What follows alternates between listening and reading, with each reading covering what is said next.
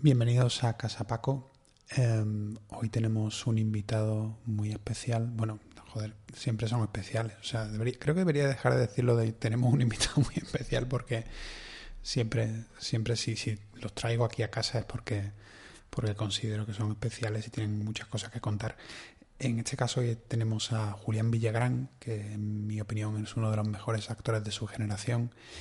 Y, es que no sé, siempre que hablo actores como la semana pasada que tuvimos a Damaso Conde, siempre que hablamos de actores entre comillas de carácter, es que no me gusta utilizar la palabra secundario porque de hecho Julián ha sido protagonista de varias películas, entre ellas Impávido y Extraterrestre, pero bueno, eh, de alguna forma ha hecho grandes papeles, ha brillado en, películas como Siete Vírgenes y, en la serie, en la última serie de Paco León, en Arde Madrid. Entonces siempre ha hecho grandes eh, papeles de, de, como digo, odio la palabra secundario, grandes papeles de carácter, grandes papeles en los que ha brillado con su interpretación. Entonces me gustaría mucho preguntarle sobre eso. Eh, y curiosamente, si va todo bien, la semana que viene voy a entrevistar a Nacho Vigalondo, entonces va a ser muy divertido preguntarle a Nacho sobre Julián y a Julián sobre Nacho, a ver qué, tal se nota eso. Y otra cosa curiosa es que eh, Julián eh, viene de Sevilla y no solamente de Sevilla, sino es de un barrio que está muy cerca de mi barrio, con lo cual yo creo que es que de pequeño nos hemos cruzado, nos hemos criado en las mismas calles. Em, entonces, bueno, vamos a hablar de eso porque curiosamente de eso no me enteré hasta que los dos nos cruzamos en Los Ángeles. Entonces, mm, hace algunos años estábamos los dos en Los Ángeles de casualidad y digamos que pasamos un tiempo juntos por allá, por Los Ángeles, y fue cuando descubrimos que los dos nos habíamos criado un poco en el mismo barrio. Entonces era muy, muy curioso las vueltas que da la vida. y bueno, vamos a darle ya paso a uno de los grandes actores de este país, Julián Villagrán. Sí, a ver, hola. Sí, me oigo bien y te oigo muy bien. Que, que esto, que, que, has visto que he puesto el metacrilato este, que es como la canción de Kiko Veneno, como un metacrilato entre nosotros, uno de metacrilato. Pero el otro no nos deja vernos ni manosearnos. me puse a hacerlo con David Victory y, y curiosamente saltan los trozos de saliva. O sea, ves como las puntitas de saliva. Sí, sí, sí, sí. Es una cosa, o sea, que realmente antes estábamos tragando saliva de todo el mundo. Totalmente. O sea, vamos a estar así ya para siempre, básicamente. Espero que no, tío. ¿Tú cómo, lo estás llevando psicológicamente? Yo más o menos lo llevo bastante bien. Ahí tengo mis momentos que, que sí me, me rayo más y pero no sé, ojalá quede algo de lo que también estamos viviendo ahora de, de no sé, de que no haya tantos turistas en las ciudades, de no sé, hay alguna parte que, que de tranquilidad que, que me gusta, pero pero sí es cierto que es una movida esto, vamos, que, estoy deseando que se acabe por, por, por, tanta gente que está sufriendo, vamos. Sí, lo sé. Yo me han hecho una, una PCR esta mañana porque estoy rodando una cosa. Ajá. me han hecho dos PCR en una semana, básicamente. Entonces, es como que te, lo han hecho ya, ¿no? ¿Te lo han hecho alguna sí, vez? lo he hecho tres veces. Tres veces. Pues a mí me ha pasado una cosa curiosa porque, o sea, me lo hicieron como hace una semana un, chico y, bueno, dolió un poquito, pero, pero solo un poco, ¿vale? Y esta mañana me la ha hecho una señora mayor y me ha dolido un montón, Ya. ¿sabes? no sé, no sé, y curiosamente había otro chico con el que hablé que me dijo que también era una enfermera, no sé si el género femenino está un poco como penetrándonos a todos los hombres la nariz, como intentando como vengarse de nosotros o algo así.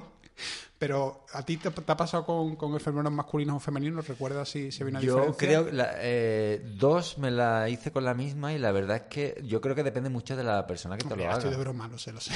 Pero no, no, pero es que la primera vez que me hice el PCR con esta mujer, eh, porque no sé, hay, eh, han sido siempre por rodajes y creo que normalmente mm, van sobre todo a una empresa que hay, que yo creo que se estará forrando. Sí, sí, no, aquí yo, yo creo que lo más probable es que el virus lo haya creado un laboratorio un laboratorio de esto que hay en Atocha, un chiquitico, esto han, creado el virus para forrarse.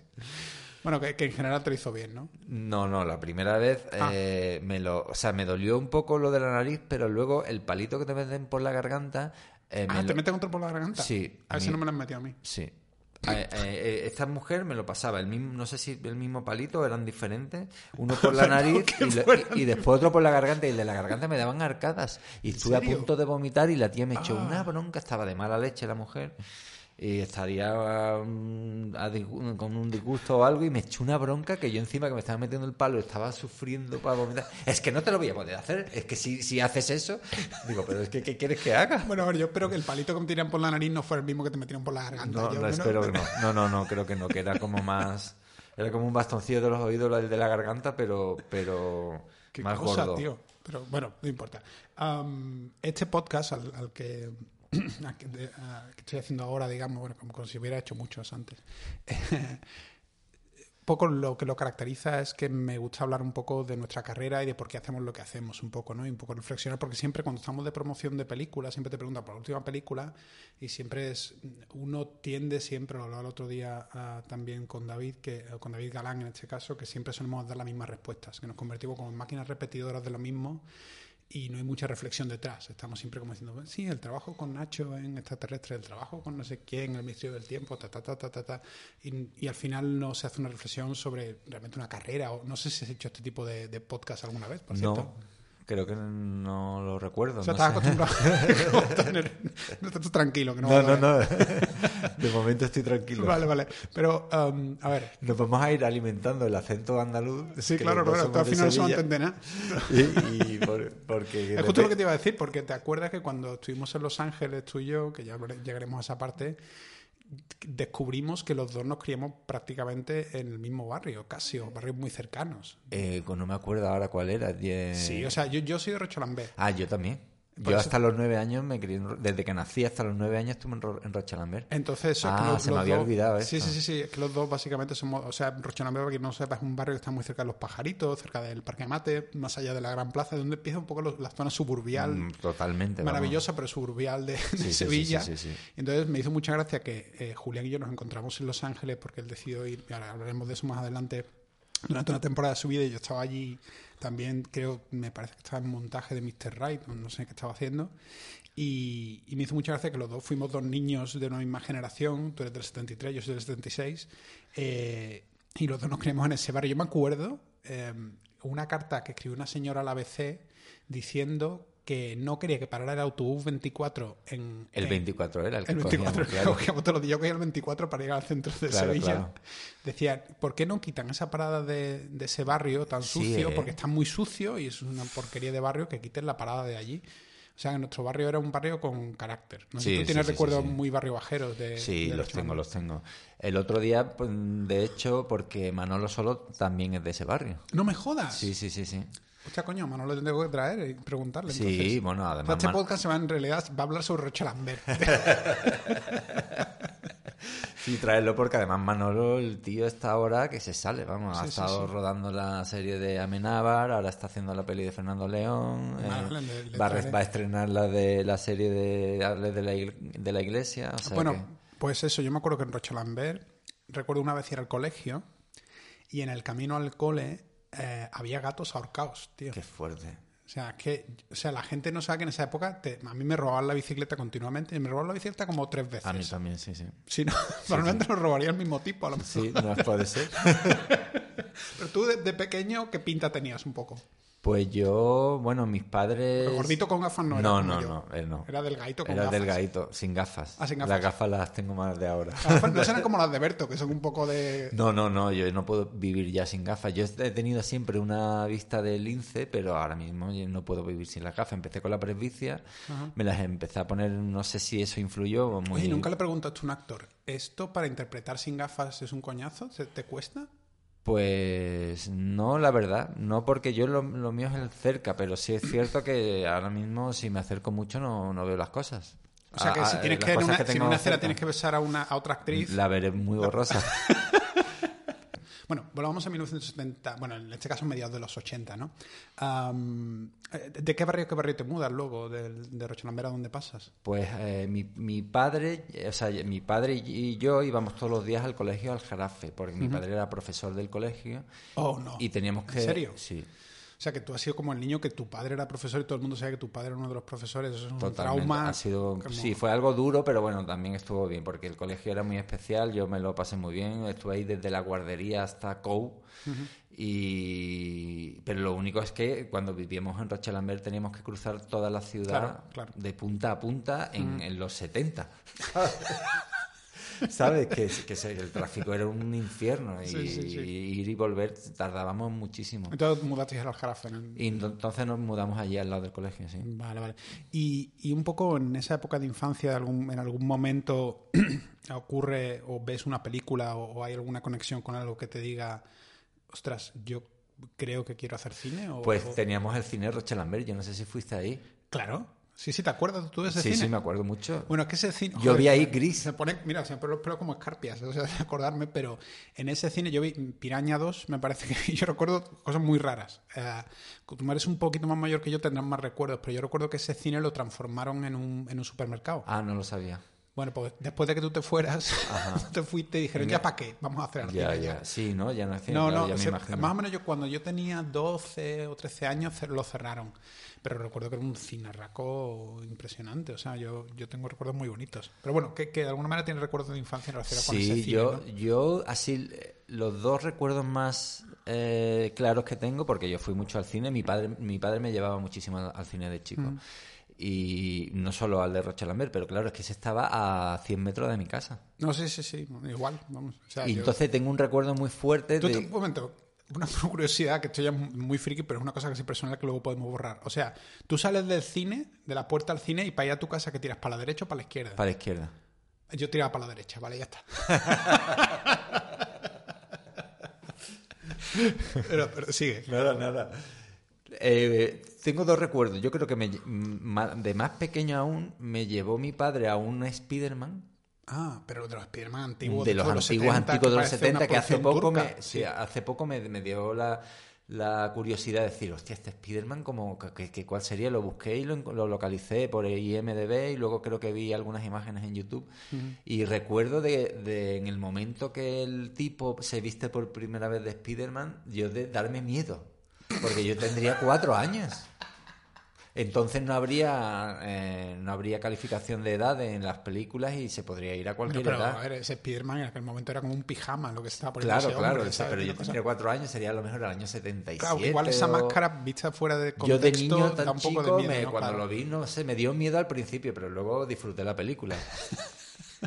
que, que- Entonces, ¿hay alguna peli? Bueno, esa, que y esa o sobre Gris, todo ¿no? me acuerdo de Gris. de De Gris. Gris, que, que querías tú ser Dani Zuko o qué. que yo flipé. Yo, ay, yo no sé en qué año se estrenaría Gris en, en España. Bueno, porque- También ese cine a ver qué ponía. ¿sabes? O sea, a lo mejor ese cine hacía ¿sabes? reposiciones y cosas. Un pero, poco- pero vamos, yo me fui ahí del 82 y... Del 82, ¿no? Del 80... Sí, en el 82 me iría yo de Rochelambert.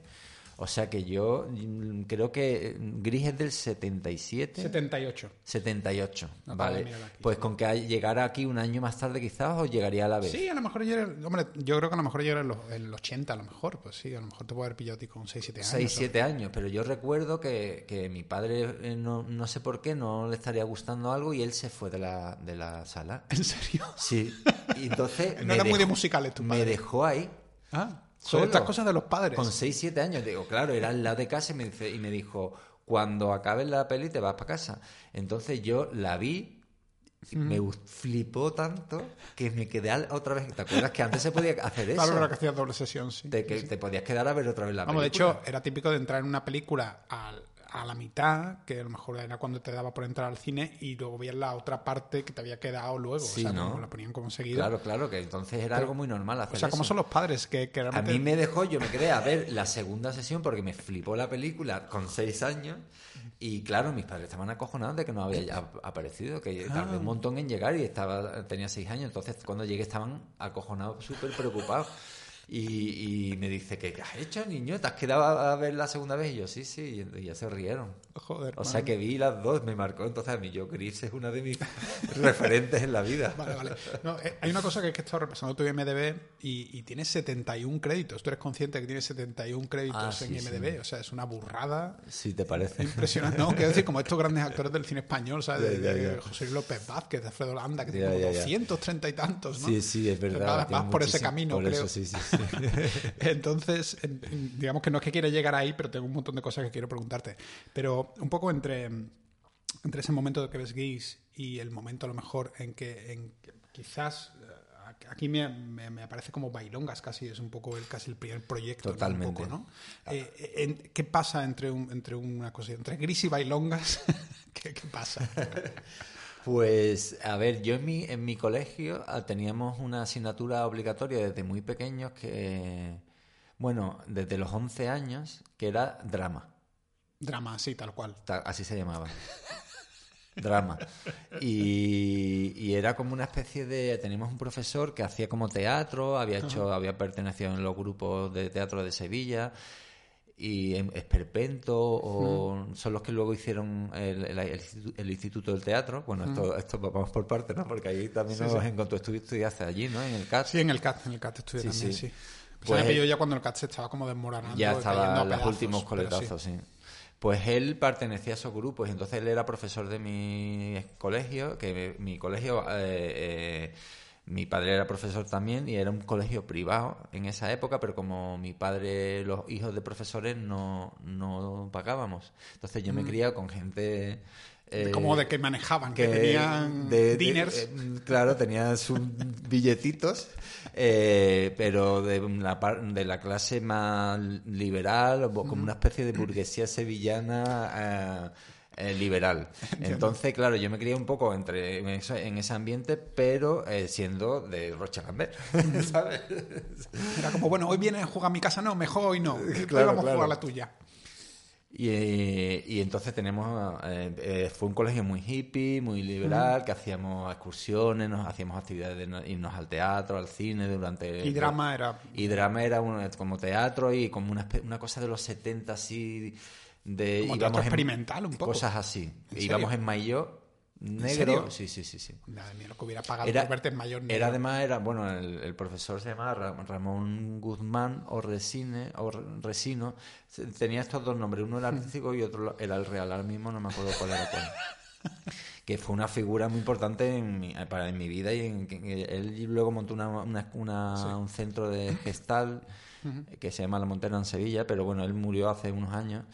Y, y, en fin, eh, fue una gran influencia que, sí, sí, que hicimos, hacemos teatro desde muy pequeño hasta, hasta el Book Bill Co, que era mi colegio. Pero un poco teatro de vanguardia casi, o era teatro... Sí, luego hicimos obras más, más normales como eh, Lorca, Valle Inclán, hicimos una Doña Rosita la Soltera, hicimos Wow. Divinas Palabras, todo esto es chico. bastante poco habitual en, Sí. en Andalucía, en Sevilla en Sí, sí, especial. sí. lo que decir que yo no, eso no- o sea, igual que los americanos, siempre que, escu- que escucho podcasts americanos, el profesor de teatro del high school americano es como una figura muy importante. En España eso es rarísimo. Eso no es rarísimo, es que claro, allí todos los, muchos actores y actrices americanos ya vienen mm, Claro. con una calidad brutal desde el instituto. Es alucinante. Y, y entonces, eh, después del instituto vas al CAT, ¿no? En este caso. Eso es. Luego di unos cuantos bandazos porque no sabía Como- muy bien qué como que- todos. No sabía muy bien qué quería hacer. Yo mm, fue nuevo, eh, entonces se llamaba eh, ciencia de- lo, lo que fue luego ciencia de la información, que antes se llamaba, no sé, eh, Imagen y sonido. Imagen y sonido. Mm. Y era nuevo, hacía falta mucha nota que no tenía, entonces no pude entrar y no sabía qué quería hacer y me fui a Londres en el 91, con 18 años. Ok. Y a la vuelta me metí en Derecho, no sé por qué, que duré cuatro meses. Es muy y a- gracioso porque tenemos cosas muy parecidas. O sea, yo tampoco saqué nota para imagen y sonido. Y entonces empecé filología, luego me metí en historia. Básicamente no iba nunca a clase y lo que hacía era irme al- a los jardines de Murillo, que estaban al lado de la Claro. universidad, a leer a Arthur Miller y a leer Qué libros. fuerte. Y, y hasta que encontré el CAT. Pero, pero tú también tuviste como... Fuiste, Sí, yo, vamos, yo no, ni siquiera iba a clase a Derecho y a veces dormía. ¿verdad? Es que era, Sí, claro, me quedaba dormido en las clases. Yo, Yo me digo, acuerdo que- no sé que- qué que- estaba pensando. que cuando fui a empezar clases de historia, iba a arqueología y decía, "Hostia, qué guay, arqueología como Indiana Jones. No es como Indiana Jones. Claro, claro. Puedo asegurar que es muy aburrido.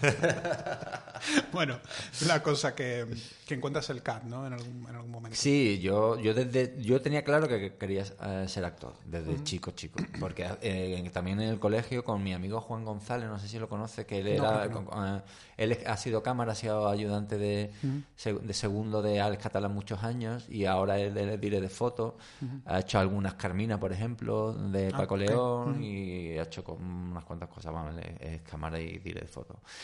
Y él era compañero mío del colegio y nosotros en los recreos, en vez de jugar al fútbol, montábamos teatrito para luego hacerlos en clase. O sea, yo estaba, tuve la obsesión desde muy pequeño y, lo tuve clarísimo que eso en parte es bastante una suerte, porque yo conozco mucha gente que desde joven no sabía muy bien qué quería hacer y los mm. bandazos estos de que hemos tenido nosotros los ha mantenido hasta los treinta y pico. Sí, sí, yo tengo muchos amigos que los quiero con toda el alma del barrio, de Rochelamber y tal, eh, que, que, a veces los bandazos le han llevado a sitios increíbles, a veces le han llevado a sitios un poquito más complicados, pero en esa edad es cierto que, que, no sabes qué hacer con tu vida. O sea, yo también agradezco mucho encontrar el CAT porque pienso, ostras, esto del mundo del teatro, que en ese caso yo siempre, yo siempre había querido hacer cine, pero eh, lo decía el otro día, el CAT me da dramaturgia, me da trabajo con actores, me da el, estar en contacto con un mundo creativo y para mí fue una experiencia preciosa. ¿Tú eres más de la generación de o sea, ¿Paco León está contigo o es anterior? Paco León, yo, yo hice las pruebas en el CAT. El pues todos el CAT siempre se mide a Paco León. Es como la... pre o, post, ¿no?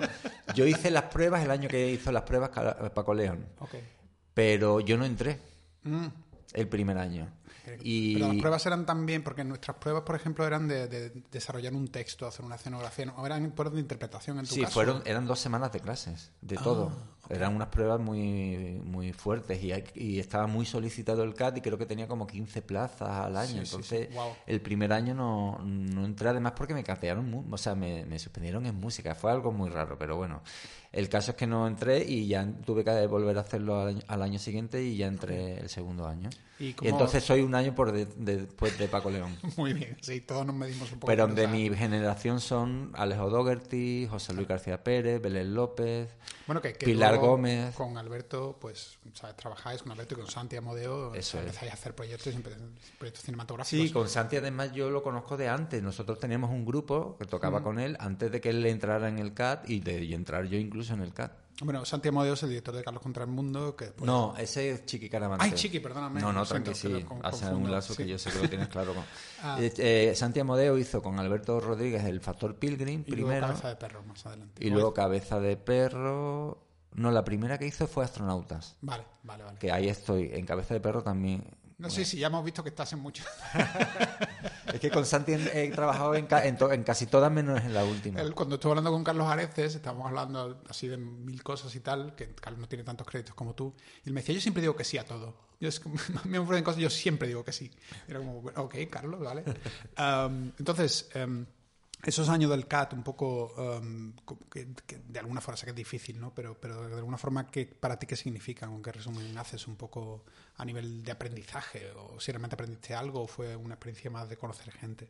Pues no, no, para mí cambió mi vida. Yo cuando hice las pruebas, o sea, yo de ver ese edificio, las clases, el rollo que tenía el instituto, había un profesor además muy fuerte, con mucho carácter en la escuela, que era Friedel, que era un alemán que hacía clown. Ah, y que en el año que yo hice las pruebas estaba ahí y tuve clase con él y el segundo año murió en una gira con los Ulen Spiegel. Wow. Con Ulen, en, un accidente con la furgoneta. Qué fuerte. Sí, sí, que, que, es el, era el marido de Mariana Cordero, que también es ah. actriz. Yo es que me acuerdo que el edificio tenía un, un especial peso simbólico porque era un antiguo convento. Era un convento, un hospital de monjas o algo así. el tema es que está, hay una capilla allí, que es la capilla de San Luis de los Franceses, y había túneles que unían la escuela con la capilla de San Luis de los Franceses. Y había unas catacumbas. Había catacumbas. Entonces todo el mundo decía, los guardias jurados siempre decían que había, que había fantasmas.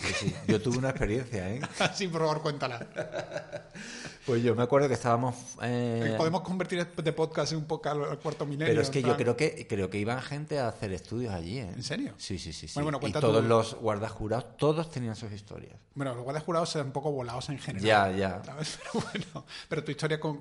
Fue ensayando allí en, el, en la última sala que había en el plató, una que se llamaba el plató, ¿te acuerdas? Estábamos ensayando, yo ya había acabado la escuela, pero estaba montando un con Pepa Gamboa un, una obra de teatro para la Bienal de Flamenco que se hacía en el, en el Lope de Vega y, nos quedamos ensayando hasta tarde. Ya todo el mundo se fue y yo y Candela Fernández nos quedamos haciendo una, una última escena que teníamos dudas, trabajando y tal, y cuando fuimos afuera, que eran las 12 o la 1 ya por lo menos, solo quedaba el guardia jurado eh, del edificio que estaba en la entrada y, y cruzando uno de los patios, el, ¿te acuerdas de salir Sí, unos patios muy bonitos. El primer patio que, había, pues en la tercera ventana del tercer piso, una ventana pequeñita abierta, desde ahí que estaba abierta, se escuchaba Candela.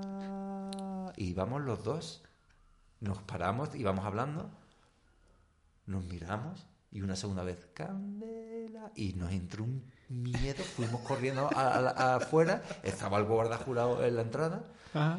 Y, y- y dice, y él- lo que nos le contamos todo acojonado y el guarda jurado dijo, sí, sí, ese será Carlitos. Le tenían puesto nombre y todo. Madre de Dios. Bueno, Y a día de hoy yo todavía no sé qué pasó ahí, pero fue rarísimo. sí, sí, no, desde luego.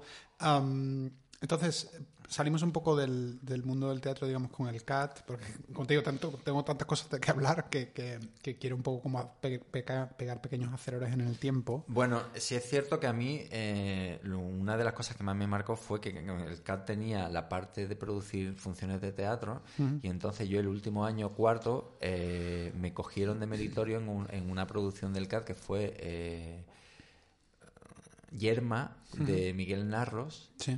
Y ahí fui de meritorio da- haciendo hombre de la Romería 3 que, eh, que al principio no cobraba. Yo es una cosa que lo hacían para ahorrar dinero y los tres hombre de la Romería 1 hombre de la Romería 2 y 3 éramos meritorios se ahorraban los sueldos. A nosotros nos daban unas dietas altísimas que nosotros nos íbamos a, a- bueno no me voy a andar por las ramas el caso es que hice gira profesional con por toda España durante dos años y cuando hicimos temporada aquí en Madrid en el Teatro Lara, yo ya me traje los bártulos y me vine a, a vivir en el año 97. Vale, vale. Pero hablando de Hombres de la Romería 3 por un instante, eh, me hace mucha gracia cuando estaban viendo tus créditos, porque claro, a veces son protagonistas y personajes muy importantes que ahora los hablaremos de ellos. y de vez en cuando, por ejemplo, en Open Windows tienes como Hombre Poseído 2. Sí, es verdad.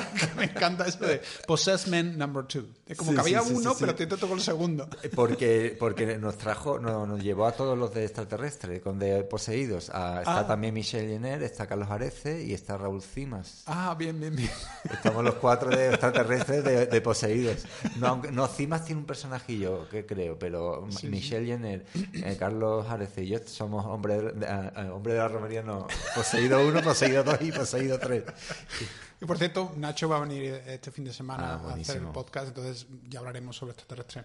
Eh, bueno, entonces, eh, eh, después de esa, digamos, de esa experiencia en el CAT, eh, ¿cómo, cómo en, en el mundo del cine cómo entra un poco en tu vida? ¿A través de, de bailongas o cómo?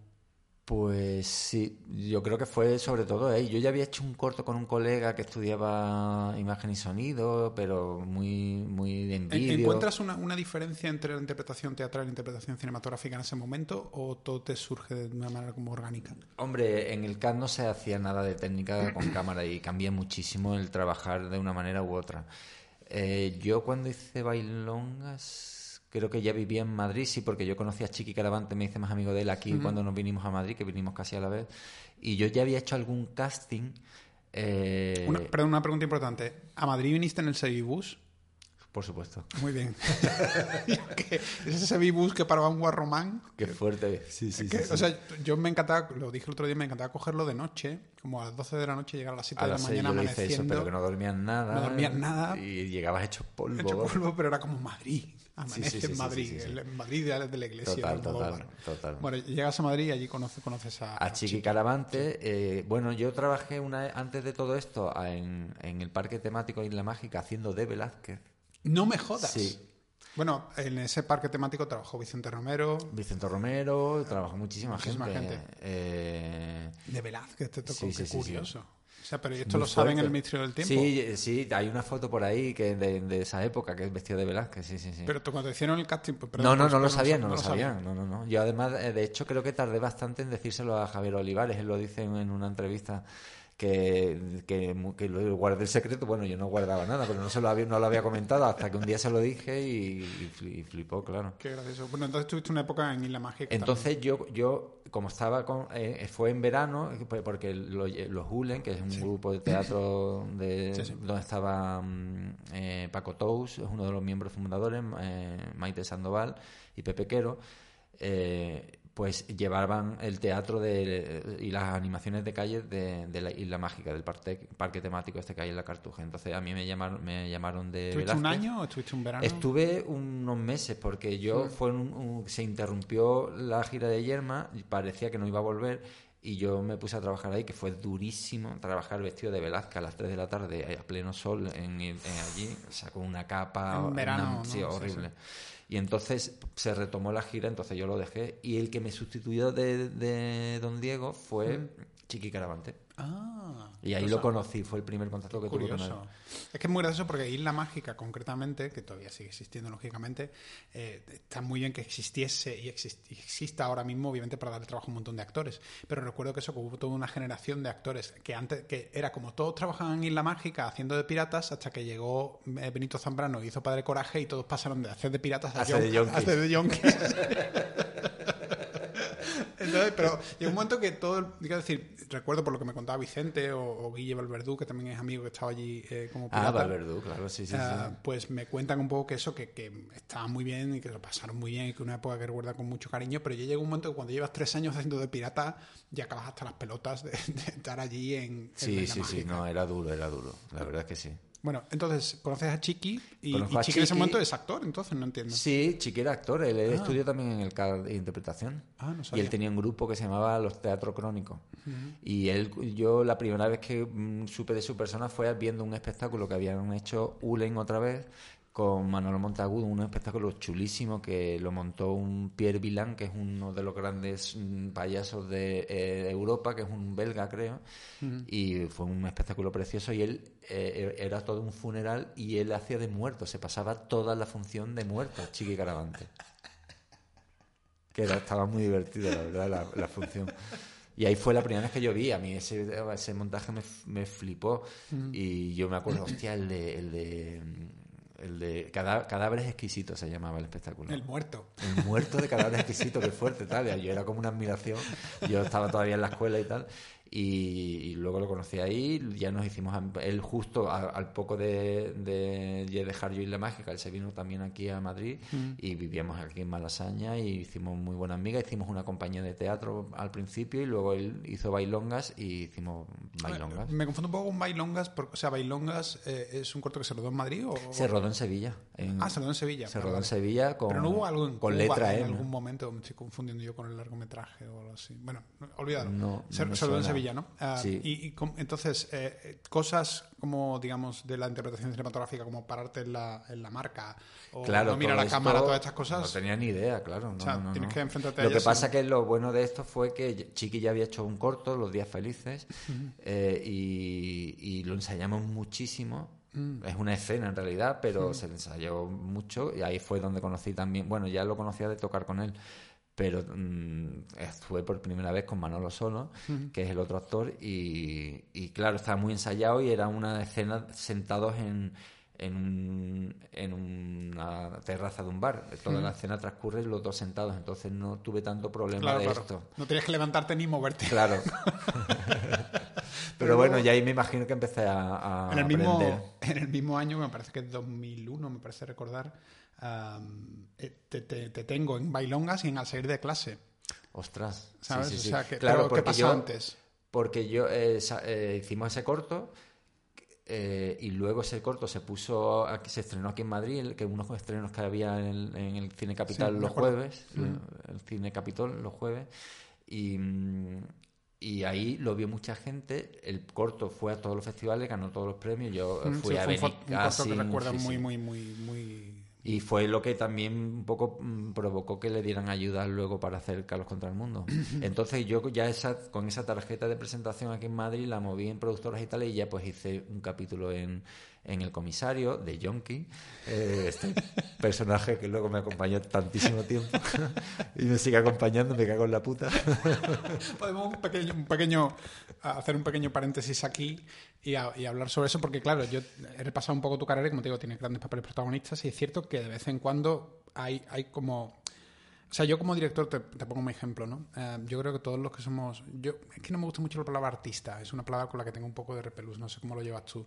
Pero, pero a mí, digamos que, que la gente que nos dedicamos a esto, tanto directores como actores, se nos tiende a colocar en una caja, se nos tiende a colocar en un, a poner una etiqueta en la espalda de alguna forma, ¿no? Este hace bien esto, este es muy, Totalmente. ¿sabes? Es como, este sabe muy, a mí en mi caso, pues sabe muy bien rodar acción o lo que sea, ¿no? Totalmente, sí. O este que hace series en Estados Unidos, que parece como si los otros seres Sí, humanos tuvieran la como que tendencia... ya te ven solo en- dentro de un, de un tipo de cine o de un tipo de realización, ¿no? Sí, pero es como, como si te, te, ¿te acuerdas de estas piececitas que jugamos de pequeño que eran como, como ¿sabes? Esas, era como un, un- un cubo con diferentes formas, Sí, con una estrella, con una un estrella, triángulo. un triángulo. Entonces nosotros somos esas formas y, Ya, a veces nos están forzando para entrar en la forma del triángulo de la estrella. ya, ya, ya. Te, te cortan las aristas, te cortan a lo mejor determinadas cosas que tú sabes que puedes dar como actor Claro, claro. y te están como limitando de alguna forma tu Totalmente. interpretación, ¿no?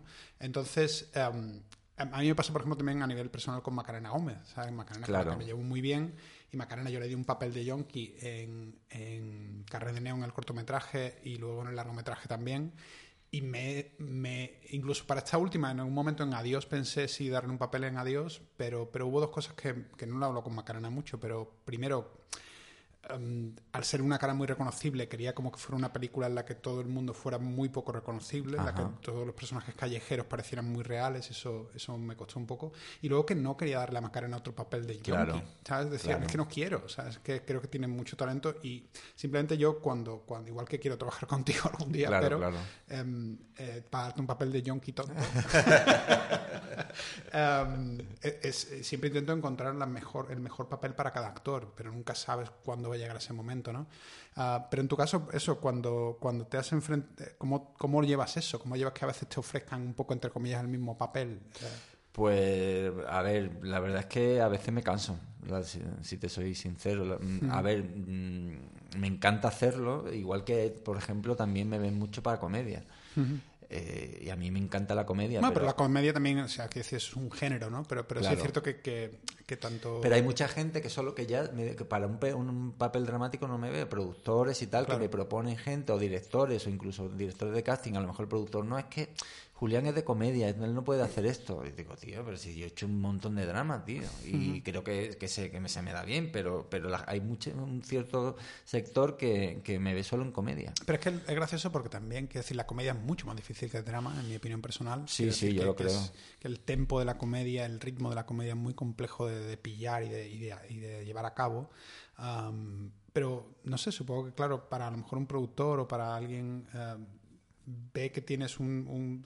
tienes un, un tipo de facciones a lo mejor y que dice no, no, es que, es que le ves y es, es divertido. ¿sabes? Sí, o me conocen de un, un trabajo divertido, dado de una comedia, eso me, me ubican más en eso y no me han visto otros trabajos y ya solo piensan que, que yo soy de eso, que no puedo hacer lo otro. No, pero bueno, quiero decir que, que tanto en tu trabajo, estoy pensando en Quién te cantará, por ejemplo, ¿sabes? O Sí. en otras películas en las que realmente es totalmente diferente a lo que hemos visto antes, ¿sabes? O bueno, muchas cosas que, que obviamente extraterrestres y, y estaba pensando también en Impávido, por ejemplo, es diferente, aunque sea comedia, pero el, el personaje no es precisamente lo que esperarías. Pero bueno, vamos un poco para atrás. Entonces, me tengo curiosidad en la serie de clase específicamente, porque Ruth Díaz tiene una, que la traeré algún día, tiene una historia muy graciosa que me encantaría eh, que la contara en, en directo, eh, que ella hizo de atracadora en la serie de clase, en un capítulo. Ajá. Y entonces era como que tenía a todos los de la serie de clase como rehenes. eh, y entonces en el capítulo estaba allí con, con la pistola y tal. Y entonces en, en las frases que le habían escrito los guionistas era como decía mucho cáspita. ¿En serio? Sí. ¿Cáspita? sí, te juro.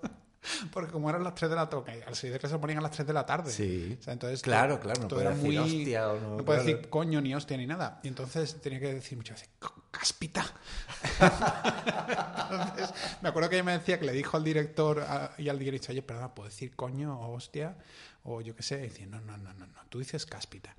Entonces, yo pensé, padre mía, qué horror. Sí, ¿Y tu tío. experiencia en la serie de clase cómo fue? Bueno, eh, yo, yo en- en- ahí no lo recuerdo tanto porque ahí tuve una trama de, de tres semanas que hacía de amnésico en un hospital, pero yo recuerdo hacer una vez más de John King una serie de, de una de las de las televisiones privadas. Era Yonki, ya un poco mm, rehabilitado, que trabajaba en un centro de salud y como Bedel y no podía hablar de droga. No podía decir hachís, ni cocaína, ni heroína, ni nada. No me dejaban. Qué curioso. Sí, tío. siendo yonki. O sea, bueno, tú sabes, el caballo, el, como... era increíble, tío. Yo no podía entender. Bueno, um, hablando de yonkis, Padre Coraje. Um, de alguna manera, Coraje. Eh, tú estás en Madrid, entonces imagino, y vas a Sevilla para hacer los castings. Creo o- que sí, quiero recordar que sí. Sí, me lo hice. Eh, Por cierto, hablando del proceso de casting un poco, um, eh, es que es un- a mí es un proceso que, que me parece terrorífico, duro, de Sí, es duro, cojones. es duro, sí, sí, Eh, y lo sigue siendo, ¿eh? Yo pero tú, o sea, todavía tienes que seguir haciendo sí, pruebas. hay veces que sí, sí. Sí, sí, bueno, sí, sí. recuerdo cuando estábamos en Los Ángeles y me decías que, que eso, que en ese momento para intentar lanzarte en el mercado americano sí que, que estabas haciendo, que tratabas de hacer Sí. pruebas, ¿no? Pero a mí me parece que, que es un proceso durísimo. que curiosamente los americanos están muy preparados psicológicamente para ellos. Ya, ¿sabes? es Pero- verdad. Sí, pero están súper preparados. Nosotros me parece que, que lo- con todo el respeto hacia, hacia los directores de casting, pero me da la sensación de que maltratan un poco a los actores. ¿No, no te da la sensación a ti? O, Sí, bueno, depende un poco también de... No se puede nota- generalizar, Sí, supongo, no se generaliza y también un poco del, del entre comillas, el estatus que tengas como actor de- de- el- en el momento de tu carrera en el que estés. Si estás empezando, eh, hay un trato, si a lo mejor esto ya es más, un poco más consagrado, hay otro trato, pero aún así no, uno no se libra. Yo hay veces todavía que algunas veces me encuentro con algunas mm, trabas eh, en los castings y, y- y son complicadas, no, no son todas iguales, hay algunos mm, estupendos y majísimos y otros que son un poquito más Sí, duros. pero yo sobre todo la sensación, yo por ejemplo, en todo lo- mi trabajo siempre he tratado de, no siempre he podido hacer la primera, y como digo, entre comillas, aunque no se vea que estoy haciendo, estoy haciendo comillas, para la palabra prueba, porque no me gusta esa palabra, para mí es como un ensayo.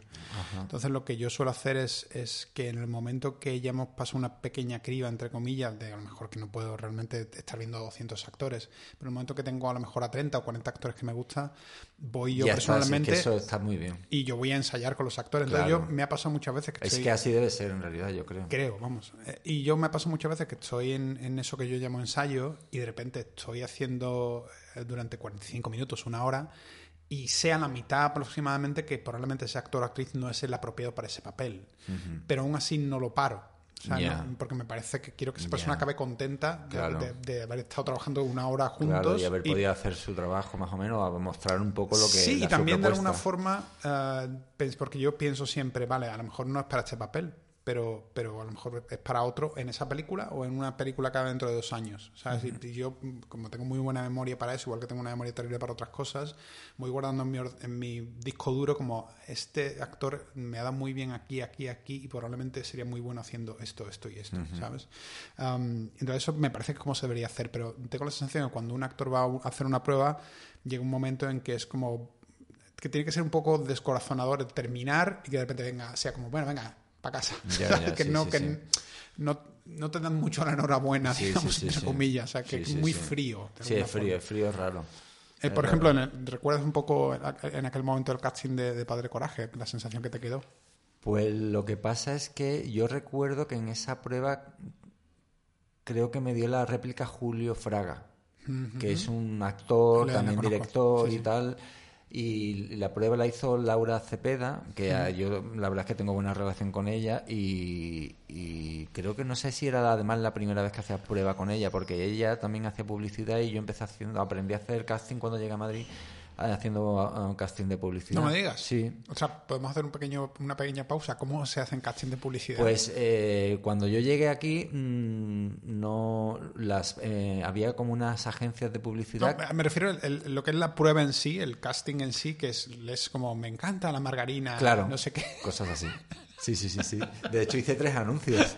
Así. Sí, sí, sí, y sobre todo que eran mm, casting que eran accesibles, porque viniendo aquí con una mano delante y otra detrás y sin conocer a nadie, era muy difícil acceder a, a casting de series y películas, pero los de publicidad son accesibles. Es que a mí me han ofrecido a- alguna vez dirigir publicidad, nunca lo he hecho, porque por suerte he podido hacer cine o hacer televisión americana.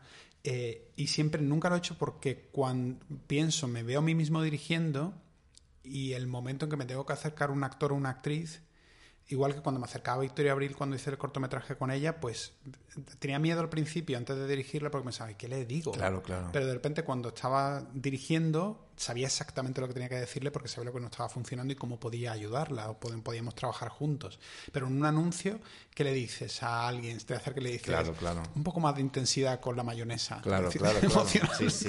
yo, yo, aprendí en realidad ahí porque yo venía del teatro y no sabía muy bien, pero ahí con los directores de casting de publicidad empecé a algunos eran majos y, te, hablaban muy bien cariñosamente y te daban buenos consejos. Ah, de no moverte tanto que la, la, cámara no te pilla tienes que estar quieto.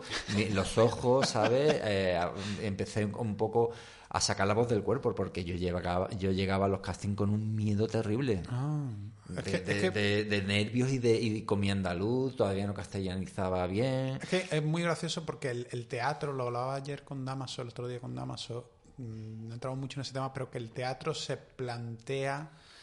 La creación del personaje es diferente en el teatro que en el cine. Claro, la proyección física hoy de voz, tienes que llegar a la última fila. Yo ya había hecho teatro y, tienes que proyectar mucho y eso. Eh, Pero eh, aparte de eso, también me hace mucha gracia que, la interpretación teatral parte mucho de la posición, de la fisicidad del personaje, del físico del personaje. ¿Cómo anda este personaje? Eso es. que el cine también, pero es todo mucho más pequeño. Es todo mucho más pequeño, claro. Entonces en publicidad donde aprendiste un poco. Vale, vale. Hacer, a trabajar con cámara, un poquito. Entonces, luego cuando llegas al rodaje, eh, como te digo, el, rodaje de Padre Coraje sí que hay un nivel como de, porque es una gran serie, es una serie que ha marcado una generación de actores.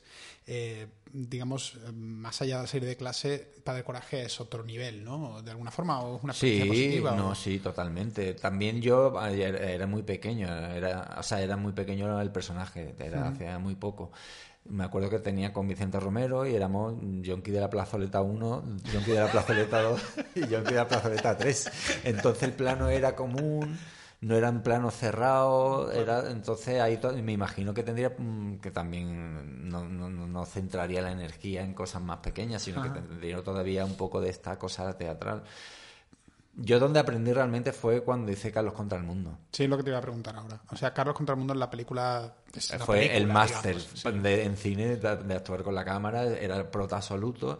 Tuve esa inmensa suerte de que además Chiqui me quería a mí y, lo luchó mucho para que estuviera yo que le estaré eternamente agradecido después de haber hecho Bailonga, hicimos esto y, ahí es donde yo aprendí, porque estaba mm, durante, no me acuerdo cuánto duró, cinco o seis semanas de rodaje, mm, planos cortos, eh, todo, todo tipo de, escenas de todo tipo, que, ahí fue donde aprendí yo a concentrar la energía en la mirada o, o, a, un poco a, desarrollar un poco esa intuición de, trabajar con la cámara. No, es que eh, me parece curioso, quiero decir, que, que realmente Carlos contra el mundo es lo que marca una diferencia y entre comillas suena horrible decirlo, pero es que siempre que hablo con actores aquí en el podcast, que hablo con, con Natalia, con Damaso, em, odio el, término actor secundario o actor de carácter, que no sé cómo... Ya, para mí son actores. Sí, sí, Entonces, reparto es como menos... Reparto, reparto es una como... Ah, como que reparten las cartas, como a ti te ha tocado. Total. Pero que de alguna forma, eh, con Carlos contra el Mundo es el primer protagonista, entre comillas, entonces sí que se empieza a crear como un nombre, entre, más o menos. Sí, algo sí, aunque esa peli no, en el momento no duró muy poco en cartelera, estuvo dos mm. semanas, pero luego se ha puesto mucho en Canal Sur, mm. eh, Andalucía la ha visto seguro, mm. gente de una edad ya la, la, veía porque la pusieron muchísimo en Canal Sur y también, por ejemplo, me dio otros trabajos. Porque, por ejemplo, David Trueba me dio me trabajé con él porque vio la película Carlos contra el Mundo. Vale. Y, por ejemplo, te quería preguntar una cosa un poco, si te pongo en un brete me lo dices, pero, por ejemplo, David, en comparación con Chiqui o en comparación con Alberto en Siete Vírgenes, ¿Cómo, ¿Cómo, cada uno se plantea el trabajo en la actora? ¿Se parecen? ¿Cada uno lo hace de manera diferente? No, son muy diferentes. Muy diferentes ¿Y podrías un poco desgranarme un poco? Sí, bueno, con, con, Chiqui, como viene del teatro, por ejemplo, eh, se ensayaba muchísimo. Eh, Carlos contra el Mundo, yo creo que casi la ensayamos como una obra de teatro. Estuvimos un mes y medio ensayando todos los días, todas las escenas. Entonces íbamos con una solidez increíble. O sea, siendo mi primera película. Bueno, fue genial para ti, claro. Que tú esto lo sabrás. Yo toda a día de hoy, un día que te, que te cruzas, que empieza, que un actor se te pone nervioso o se empieza a trabar y empieza a entrar en, en bucle, eso todavía le pasa a la gente. A mí me pasa a veces. Eh, a ti te habrá pasado en algún rodaje que de repente hay una frase o una escena que no sale porque, porque se está el actor nervioso, inseguro Mm. y nos trabamos o lo que sea, que eso puede pasar. Y eso hay veces que me ha pasado en la vida, cada vez me pasa menos, la experiencia te, te enseña a respirar y a que no pasa nada y a, y a retomar las riendas. Pero ahí, siendo mi primera peli, no, eso no me pasó jamás. Yo iba con una solidez por los ensayos y por la confianza con Chiqui, con los demás actores que llevábamos un mes y medio ensayando, que, que, que la verdad Pero ¿y no pierdes un poco, o sea, por ejemplo, con Alberto era también esa misma cantidad de ensayos no, o menos? nada. Con Alberto ensayamos algo, poco, pero... Y ya está, vamos, eh, te deja un poco más eh, a tu intuición, aunque a él le gusta mucho eh, hacerlo con todo muy pequeñito. Menos, menos, menos, menos, menos. Siempre. Alberto y... Alberto es el que se te acerca y siempre es como, muy bien, pero pero, menos, pero poquito más menos, chiquitico. Más chiquitito, sí, sí, sí. Eso es lo que decía, o sea, no sé si sabes esta historia, pero que George Lucas, en- cuando dirigió La Guerra de las Galaxias, ah, no es conocido por ser un tipo muy sutil. O sea, yo soy fan de él, pero, pero la- me refiero en la dirección de actores. Ajá. Entonces, eh, tenían una broma Mark Hamill y Harrison Ford y todo el mundo, porque siempre que se acercaba George Lucas, la nota siempre era muy bien, pero más rápido y más intenso. O sea, todo Ajá. más rápido y con más Ma- intensidad. Claro, cada uno tiene lo suyo, claro. Su método. Y en el caso de Alberto es más chiquitico. No, menos, Ah. menos, menos, menos, menos es más. Esa es la premisa de, de Alberto. Que está muy bien, él tiene su sello y le Sí, bueno, que sabe lo, sabe que. O sea, yo creo que el, que el director es el primer espectador, es el que está viendo en el monitor, está sintiendo, está. Yo, a mí me encanta la relación entre actor y director, eh, o entre actriz y directora. eh, me, me encanta la energía un poco del set, me encanta cuidar esa energía. Está muy bien eso, la verdad. Yo, Es de muy agradecer. Sí, bueno, es que es muy importante. Yo, o sea, he tardado tiempo. Es decir, yo creo que un director debutante, igual que un actor debutante, por los nervios un poco al principio, yo hacía storyboard todo el rato, me lo he preparado todo muchísimo. Luego la confianza y la experiencia, te, sabes lo que tienes que prepararte, cómo, pero también dejar espacio. Por eso te decía que para mí, yo por ejemplo soy más como Alberto, no en lo chiquitito, sino en, en no ensayar demasiado. Ya, Yo soy más de la escuela de hablemos mucho del personaje, eso está muy bien. eh, discutamos mucho sobre lo que te funciona o lo que no te funciona. Si el personaje tiene algo físico importante, eh, sí, ensayamos un poco por, por la fisicidad de la chaqueta de si cuero que te vas a colocar, sí. para ver cómo vas a andar, para Eso ver tal. es. Eso, por ejemplo, lo hice con Vicente en Carne de Neón. o en- Ajá. Cuando un personaje tiene, tiene algún rasgo físico importante, pues por la seguridad del actor está bien hacer un poco de eso. Pero eh, para mí, yo lo, lo que intento sobre todo es no ensayar casi nada o ensayar escenas del pasado de los personajes y luego crear un mundo lo suficientemente creíble y potente como para que cuando el actor llega lo único que hace es reaccionar a ese mundo. Es decir, para, para mí es cada vez más importante la creación del mundo, pero no por la película, que, está, que es importante, sino para que el actor reaccione lo más posible. Que para mí Claro. el ejemplo más extremo fue con Adiós de las 3.000 viviendas. Es decir, llevarme Ya. a Mario y a Natalie, meter a Mario en los pajaritos. las ¿Y lo 3.000 hiciste eso? Claro, claro. Qué bueno. Sí, sí, sí. O sea, rodamos como cerca de una semana en las 3.000 viviendas Qué guay. y luego el resto de- del tiempo rodamos en los pajaritos, que parecía que eran las 3.000 Qué viviendas. ¿Y, también. y no tuviste problema de rodar allí? No, no, no, no. O sea, digamos, fue una aventura, sobre todo las 3.000 viviendas concretamente, eh, porque tuvimos que hablar con la- O sea, la policía no entraba en ese, Ya, en ese ya. barrio. No, no, entonces, en las 3.000 viviendas no entra. no entra. Entonces teníamos que hablar con las familias y con algunas familias que de alguna manera se convirtieron, entre comillas, en la policía del, del barrio para, para cerrar las calles, para controlar a la gente que quería un autógrafo de Mario, etcétera, etcétera. Claro, claro.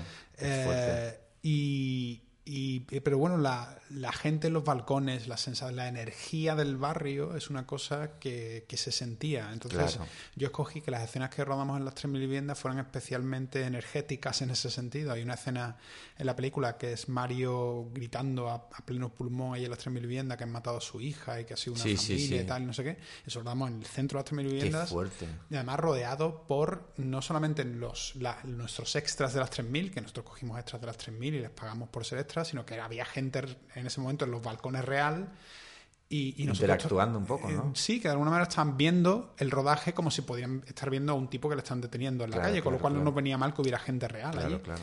Y, y en un momento determinado, me acuerdo que hicimos dos o tres pasadas de la escena, la rodamos dos o tres veces, todo a hombro, todo muy improvisado y tal, porque quería que fuera muy real. Y cuando ya teníamos la toma que yo quería, dije, venga, lo tenemos, perfecto, corta. Y de repente todo el barrio empezó a aplaudir allí, como qué 3.000 bueno. personas aplaudiendo, tal, una Qué sensación fuerte. como energética increíble. Entonces, como te digo, ahora con la serie esta que voy a rodar de Umbrella Academy o las cosas que voy a hacer en, en el futuro, mi obsesión es darle información a los actores, contarle cosas, hablemos del personaje, pero cuando vengas al set van a pasar cosas Eso es perfecto. que a lo mejor no las vas a saber del todo y que vas a eso reaccionar. to- totalmente. Es como cuando estás con dos actores, una cosa que me encanta, que me lo enseñó Ángela Molina en, en Carne de Neón, que fue muy bonito. Eh, me acuerdo que estaba hablando con los dos eh, y de repente me dijo, Ángela, ¿puedo un momento hablar contigo por separado? Y le digo, claro, claro. Y dice, quiero probar a darle una bofetada a Mario en esta toma. Claro, Porque tengo que sacarle un poco de dónde está, entonces le voy a dar una bofetada si te parece bien. Y dije yo, joder, qué buena idea. Muy bueno. Como, como coger, no siempre pegar bofetadas, puede ser otra cosa. Sí, pero eso tiene que estar ahí, aunque no sea la bofetada, pero sí, en vez de decirle una cosa, decirle otra, Claro. a ver cómo rea- reacciona en ese momento. Y ahí van a pasar cosas de verdad. Porque la, la actuación para mí es reacción. Totalmente. Es reacción. O sea, los actores con los que mejor me lo he pasado, que son Sam Rockwell, por ejemplo, o Elijah Wood, bueno. son actores que reaccionan siempre diferente. La toma siempre es diferente dependiendo de lo Claro, que el eso- otro actor te esté Eso dando. está- eso, a mí eso me- es mi manera de actuar. Eso me parece- Eso, yo empecé así con Chiqui, que él venía de eso, y, ahí lo agradecí muchísimo. Pero en la evolución que yo he tenido, que yo siempre me ha gustado como formarme un poco, eso me parece la mejor manera, porque todo lo que va a pasar en el momento va a ser verdad. Si, Claro. si cada toma lo haces diferente, lo juegas diferente, y también hay que plantearlo un poco también de, de plan de rodaje para poder hacer eso, porque hay gente que lo tiene muy claro, los planos muy pensados, el montaje, el plano contra plano, tal, que no se puede improvisar, sino que hay que hacerlo Es todo terrible. igual para que. Y Es eso, que yo- eso yo me ahora, parece mira, la muerte. He estado dando clase ahora en una escuela de cine eh, y, y sí, ha habido una parte de, de- de planificar planos, de cómo rodarías esto, de yo rodaría esta escena de acción así, enseñarle a los alumnos de dirección, como pero dos días eran solo de trabajo con actores y traje actores para trabajar y para ver todo lo que perdón, para ver todo lo que entre comillas hacían mal los directores eh, jóvenes y, y en su mayoría al final la acabaron aprendiendo, pero al principio era todo de coger de la cintura a los actores y colocarlos en el sitio, moverles como si fueran fichitas de ajedrez. Claro. Y porque ellos llevaban con un storyboard Eso es. pensado y decían, no, es que tú te tienes que sentar y levantar en esta frase. Claro. Y claro, y los actores decimos, "¿Y pero ¿por qué me siento y me...? O sea, depende de cada uno, de cada actor. Hay veces que lo tienes que hacer y buscarte la vida para que eso sea coherente con lo que tienes que hacer y con Pero el personaje, con la terrible, situación. o sea, pero es que claro, Yo no, o sea, yo lo que he aprendido, sobre todo lo aprendí en Penny Dreadful, fue donde lo aprendí cuando tenía páginas, o sea, escenas de George Logan de 5 o 6 páginas y dije, ¿para qué voy a hacer un storyboard de esto? Son Claro. dos personas hablando. claro. Voy a ensayarlo, voy a ir con una cierta. Vas con dos, tres planos en la cabeza que pueden ser bonitos, que en algún momento me interesa que el personaje se dé la vuelta. Pero todos son propuestas. No es como yo cuando hablo con un actor o una actriz no voy y le digo, tú empiezas aquí Claro. y te... No, no, es como digo, yo siento que en esta parte quizás, ¿cómo lo ves tú? ¿Lo ves de pie o tal? Porque aquí parece que es importante que haga esto. ¿Cómo lo ves? Vamos a probarlo. Pum. Maravilla, Y, y vas tío. probando, tío, y vas probando. pro- Bueno, Me encanta eso. Bueno, A mí es que me- yo no veo es- otra forma, Es como me- más me gusta trabajar a mí. Pero Porque cuando- si ocurren mm, accidentes, eso va a estar vivo de verdad y eso lo va a Claro, coger la cámara lógico. y, es- y Cuando- la- el público se lo va a creer de verdad. Pero eh, esto te, te sigue pasando lo contrario, te sigue pasando Sí, que a lo mejor sí, llega sí, un director sí. y te dice, tú te Ah, sientas aquí, te levantas en tal frase y luego no sé qué. Eso pasa, sigue pasando, en, en- sobre todo pasa en, también en algunas series. Con la excusa de que se va muy rápido, ¿no? De alguna forma, ¿no? No, hombre, cuando sobre todo son series que hay una cámara, porque cuando son tres cámaras sí que da juego a, o dos cámaras y cuando hay dos cámaras a la vez sí te da juego a improvisar un poco, Ajá. hacerlo diferente, a sorprender al compañero. Pero, pero cuando eso ocurre, o sea, cuando eso te ha ocurrido, Pero hay veces que sí, que es... básicamente tu, tu profesionalidad sale, sale afuera y dices, adelante, Yo- y dices, venga, pues nada, tiro con lo que pueda. Y Yo está, tengo ¿no? un defecto, creo yo, que, que debería trabajarlo, que es que soy demasiado obediente. Entonces, si a un director me piden las cosas, yo no, me peleo, sino que lo hago y al final yo creo que eso va a veces en detrimento de mi trabajo. Yo Tengo que aprender a hacer lo contrario. Yo agradezco que Tim Roth o, o Ian McShane o otros actores mayores me, han me hayan dado caña. Quiero decir Claro. que esto yo lo he contado en este podcast alguna vez, pero cada vez que yo movía a Sam Rockwell, porque íbamos muy rápido en el rodaje de Mr. Right, Claro, cada vez que le agarraba de la semanas. cintura y le movía dos pasitos a la izquierda, Sam Rockwell me tocaba las pelotas. Me, me Sí, hacía ¿no? así, me, me decía- Sí, ¿no? Sí, sí, pero físicamente. O sea, literalmente. Literalmente. Y yo decía, coño, Sam. Y me decía, no, es que cada vez que me muevas te toco las pelotas. Eh, Entonces, yo con esas cosas y muchas cosas más, obviamente aprendí mucho, porque yo creo que es que el actor, para mí, es como lo he hablado muchas veces aquí, pero es como una especie de shaman que entra como una especie de trance. Entonces, mm, tú a un shaman no le colocas y le dices, ponte aquí y haz el, ritual así, ¿no? Él tiene que, o ella tiene que llegar a un lugar. Claro, pero eso yo creo que eso lo, has podido apreciar y, y, asumir porque has trabajado allí, en Estados Unidos. Que yo, creo, yo creo que sí, tío. Porque, a ver, yo pienso, a ver, yo soy mm, defensor a ultranza del, del cine americano, porque llevan muchos años haciéndolo eh, porque allí se creó un poco una escuela de actuación y de forma de hacer cine que va a, pero pero sabes qué te digo por ejemplo y esto también lo he dicho en este podcast alguna vez he visto a directores americanos trabajar en series en las que he sido también lo hay de otra manera y también los hay de que, no saben hablar con un actor que no tienen ni idea de cómo, de cómo hablar con ellos que les comen la cabeza muchísimo pero sobre todo que están en la tienda se encierran en la tienda a, a 300 metros del rodaje con el director de foto y dicen cat cortan y tardan como 10 minutos en llegar al set, el actor ya se ha desconcentrado, la, escena, la energía de la escena ya está perdida. Y eso también pasa mucho. No, hombre, seguro que pasa. Pero, pero bueno, como te digo, eh, a mí lo que me sorprende es que hay una profesionalidad en el mundo de los actores y actrices, igual que la hay en los directores de foto o tal, de un 99% creo, y me parece sorprendente que los directores de cine hay una profesionalidad, en mi opinión personal, en este sentido, en el trabajo con el actor, que no tanta gente sabe trabajar con actores. No, no, no. Y me parece como. No lo entiendo. O sea, eso debería ser como lo primero. O sea, es que la cara del actor, los ojos del actor, la emoción del actor es por lo que estamos aquí, no para hacer un plano muy bonito y un plano no sé qué y un plano no sé cuánto. entonces, el director que pone por delante sus planos técnicos, por delante de la emoción de la escena, me parece Hombre, son diferentes tipos de cines también. Yo entiendo otros, otros actores, eh, directores que son más técnicos, que tienen una realización, una pelea o una cosa de acción o lo que sea, que, ahí pues a lo mejor sí puede primar más la... Mira, te quería preguntar si puedes entrar ahí, pero con, mucha delicadeza, por, por ejemplo, por Impávido, por Carlos Cerón. Porque Carlos no le conozco, vendrá al podcast seguramente, o sea que más vale que hables bien de No, no, yo lo... O sea, somos amigos, somos íntimos amigos y yo lo amo. Y él pero él me parece un director muy técnico, por ejemplo. Pero él sabe de comedia. Pero él sabe hablarle a los actores, sí, sí, sí. Él aprendió, porque yo me acuerdo que hice, en el caso de Impávido hay un antes y un después, porque un corto hicimos un corto. Y él fue, yo creo, de las primeras, lo primero que hizo él. Y entonces luego de eso estuvo muchos, unos años trabajando en Los Hombres de Paco. Y cuando hicimos la película, yo vi a otro director. Ah, qué bien. Alucinante de cómo... Es que yo veo que él dirige una dirige comedia, de los pocos directores junto con Javier Ruiz Caldera, que dirige comedia en este país con un punto de vista, como director. O sea, por eso me interesa mucho hablar con él, porque se tiende a hacer la comedia en España, la comedia que yo veo, que yo también me lo paso bien viendo ese tipo de comedia, no lo, como espectador la disfruto, pero es técnicamente un poco sencilla entre comillas, pobres, De plano contra plano, pam, pam, pam. Pero sin embargo, Carlos o Javi mueven la cámara, hay un punto de vista, hay una intención, y una intención llevada hacia la comicidad y hacia, hacer que funcione mejor como comedia, que se ve, obviamente, mira lo que has hecho o en varias cosas que, en varias películas que han hecho. entonces, uh, espérate que hay tantas cosas. vamos a extraterrestre por un, por un instante. Vale o sea, ¿cómo, ¿cómo, conoces a Nacho, por cierto? ¿Cómo es tu relación con pues Nacho? Pues yo creo que donde empezamos a, conocernos más, porque es que se dio el fenómeno que en, en Benicassin, en el festival de música, había un festival de cortos a la vez. Entonces, mucha gente del cine íbamos ahí a Benicassin a pegarnos la, el, el festivalón y, a veces íbamos con cortos. Yo fui con, la primera vez que fui fue con Bailongas, que, mm. nos llevamos el segundo premio y, me, vi aquello y dije, Dios mío, esto es una maravilla.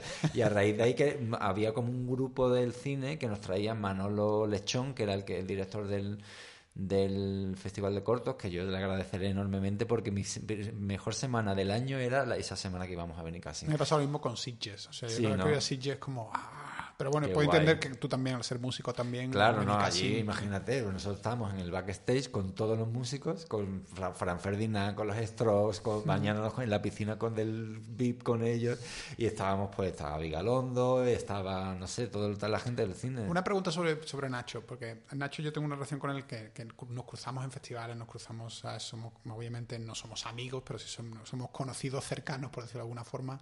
Ah, Nacho siempre ha sido Nacho. Sí, siempre. siempre, siempre. Yo me acuerdo de verlo ahí, que no lo conocía mucho. Yo sí que me saludaba con con Coldo Serra, no me acuerdo por qué, porque no sé, no me acuerdo, él, sí, con él hablaba y lo veía a veces con él y yo era, soy tímido también y lo veía ahí, todo como es Nacho, allá ahí era él y, me daba un poco de cosas acercarme que, Nacho obviamente es un poco actor también porque ha hecho algunos papeles pequeños, es una peli que, en la que tenía un papel bastante importante que hacía de malo, pero pero es, es, algo peculiar como director porque es un director que parece actor, de alguna forma. Total, sí, sí. No, es, es, la estrella del rodaje, sin duda alguna. Es muy divertido, la verdad es que yo me lo he pasado muy bien con él, muy bien. Es un tío encantador, a mí me cae de puta madre, me parece muy, muy muy educado, además, muy correcto y, muy loco, además. Bueno, muy inteligente, creo también. Muy, muy inteligente, sí. y ah. muy divertido. Yo me lo paso siempre muy bien con él. Y, en, concreto, y en el rodaje también. En, en Extraterrestre en concreto, o sea, ¿tú crees que la dinámica de rodaje con Nacho, de alguna forma, el hecho que fuera tan divertido, iba a favor o en contra de alguna forma a veces porque no te podías concentrar de alguna forma? ¿o yo creo que iba a favor por la energía, sobre todo es que yo, yo pienso que, que la el, el peso del el mood que hay, o sea, del ambiente que hay en un rodaje, yo creo que eso eh, sobre todo lo marca un poco el director. No, no, no, no, no sobre todo, que lo marca el director. Yo lo tengo, lo tengo comprobadísimo, o sea, yo, yo trato del el ambiente de rodaje, trato que sea el mejor posible siempre, porque creo que hacer cine es una suerte. Totalmente. Que, que, hacer cine es como, joder, qué suerte tenemos de hacer esto, de jugar a indios y vaqueros y pasarlo tan bien. Entonces yo hay dos ambientes, el ambiente con los actores, que es más, más, privado, más íntimo, más bonito, más de sensibilidad, y luego el ambiente con el equipo, que yo me lo paso genial, intento que se lo pasen lo mejor posible. Y he estado en otros rodajes de otras personas en las que estoy de productor, de repente había un ambiente como oscuro, deprimente y tal, y decía, pero... Y, y siempre el, la fuente de eso es el director, Totalmente, siempre. De acuerdo. Entonces, si tú creas un buen ambiente y te ganas a la gente, la gente va a estar mucho más implicada. Mm, creo que vas a, vas a hacer una mejor película, o, mm, porque la gente se, mm, porque se va a hacer, seguramente algún día se va a palmar. Eh, te vas a salir del, algún día del horario de, rodaje, pues, pues, la gente lo va a hacer con gusto en vez de con de mala gana o no se te van a, plantar. Sí, porque al fin y al cabo creo que nadie de los que trabajamos en cine, desde el escrita, la maquilladora y tal, lo hace por el dinero, sinceramente. Lo hace porque le gusta y porque adora el cine y entonces si es una experiencia bonita... Y implicas a... la gente en la historia que quieres contar, pues va a, ser va a ir a favor, yo creo. Claro. Ah, y entonces, claro, en el caso extraterrestre, esto era una película con muy poco presupuesto que se iba a hacer en un principio en dos semanas y Nacho sabe rodearse de amigos y estábamos todos a muerte ahí. Entonces la gente iba a muerte con la historia y y fue, era muy divertido, pero sí, la verdad es que hubo momentos que era muy, muy, delirante porque Nacho a veces sí que se metía o, a lo mejor estaba eh, un poco disperso él e incluso el ayudante de dirección le tenía que decir, oye Nacho, que vamos a rodar. Es como, si fuese al revés, ¿sabes? Como que, a un actor que a veces en las comedias los actores no empezamos a decir tonterías y tal por estar un poco en la dinámica de la comedia y de hacer tonterías y a veces Mm, eh, distraemos un poco al equipo al silencio que hay que tener, o, porque a veces un rodaje se vuelve una jaula de grillos y a veces el ayudante de dirección tiene que decir, por Dios, callaros ya, joder, que tenemos que cumplir el plan. Pues eso, a veces Nacho entraba en eso también con nosotros. Imagínate tú, Raúl Cimas, Areces, Nacho Vigalondo, o sea, imagínate tú lo que era eso. Bueno, eh, creo que, hasta esta parte más o menos he cubierto determinadas cosas que no quiero. Bueno, está bajo las estrellas de la cual no hemos hablado. Ah, pero espérate, más o menos quiero llegar un poco a, más o menos a antes de Los Ángeles. Creo que he cubierto todo lo que quería cubrir, me parece. Bajo las estrellas es antes de Los Ángeles, sí, ¿no? Es antes. me parece. ¿Qué tal? La rodamos en 2005, aunque se estrenó en el 2007 Nada, muy bien. Ahí fue, por ejemplo, la primera vez que... ¿Cómo se llama? Es que se me ha olvidado el nombre de director. Félix. Es que tengo amigos comunes con Félix y siempre me han dicho que Félix es un tío muy sensible y es un gran director también. Sí, muy buen director, muy buen tipo, muy buen tipo. Y, ensayamos también bastante con Alberto y luego él mm, dejaba proponer muchísimo. Pusimos nosotros mucho de nuestra parte en, cuanto a creación, a cambiar diálogos, a hacer lo nuestro, muy abierto y la verdad es que fue un gustazo de rodaje. Y además además también que fuimos a un sitio muy especial que era en Estella, en Navarra, un pueblo y el, el, decorado era, o sea, el, decorado, el espacio natural era impresionante, era precioso. Una pregunta, cuando, o sea, ha llegado un momento en esta carrera un poco de 71 créditos en los que te has visto un poco ah, saturado de trabajo, o sea, que era demasiado, que llega un momento que decís tengo que parar en algún no creas, porque... ¿eh? porque suelen ser espacios, pero sí ha habido momentos que, que se me han, por ejemplo, en el caso de Bajo las Estrellas, eh, me, coincidían los rodajes con, con el, Bienvenido a casa de David Trueba. Ah, me coincidieron algunos días. Y eso fue un poco locura, la verdad. Llevar dos personajes a la vez, yo intento no hacerlo porque pienso que no voy a estar a tope en, las dos, los dos proyectos, ¿sabes? A mí me ha pasado con Adiós y con Penny Dreadful City of Angels, es la vez que ha habido dos cosas más pegadas de una manera brutal, que era terminando el montaje de Adiós, mi montaje de director, me tuve que ir a Los Ángeles para empezar la preproducción, que no era una serie cualquiera, sino que era una serie donde hacía el piloto, con lo cual tenía que crear todo de la nada y un poco a punto de. Ah, yo creí que lo habías hecho antes que Adiós. No, no, Adiós fue primero. Eso. Y luego fue Penny Dreadful. Entonces el año fue, empecé en enero a rodar a, preproducción, empecé un poquito antes, pero digamos, empezamos a rodar a lo mejor en febrero.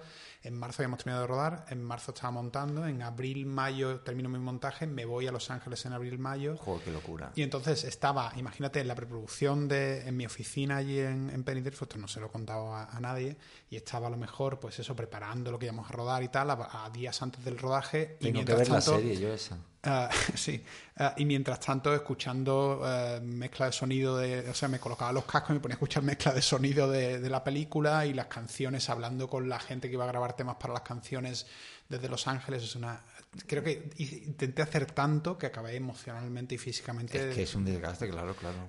Porque creo que yo creo que hay una energía interna en cada uno de nosotros, como el mojo o algo así, una lava interna, que de vez en cuando tienes que parar y recargarla.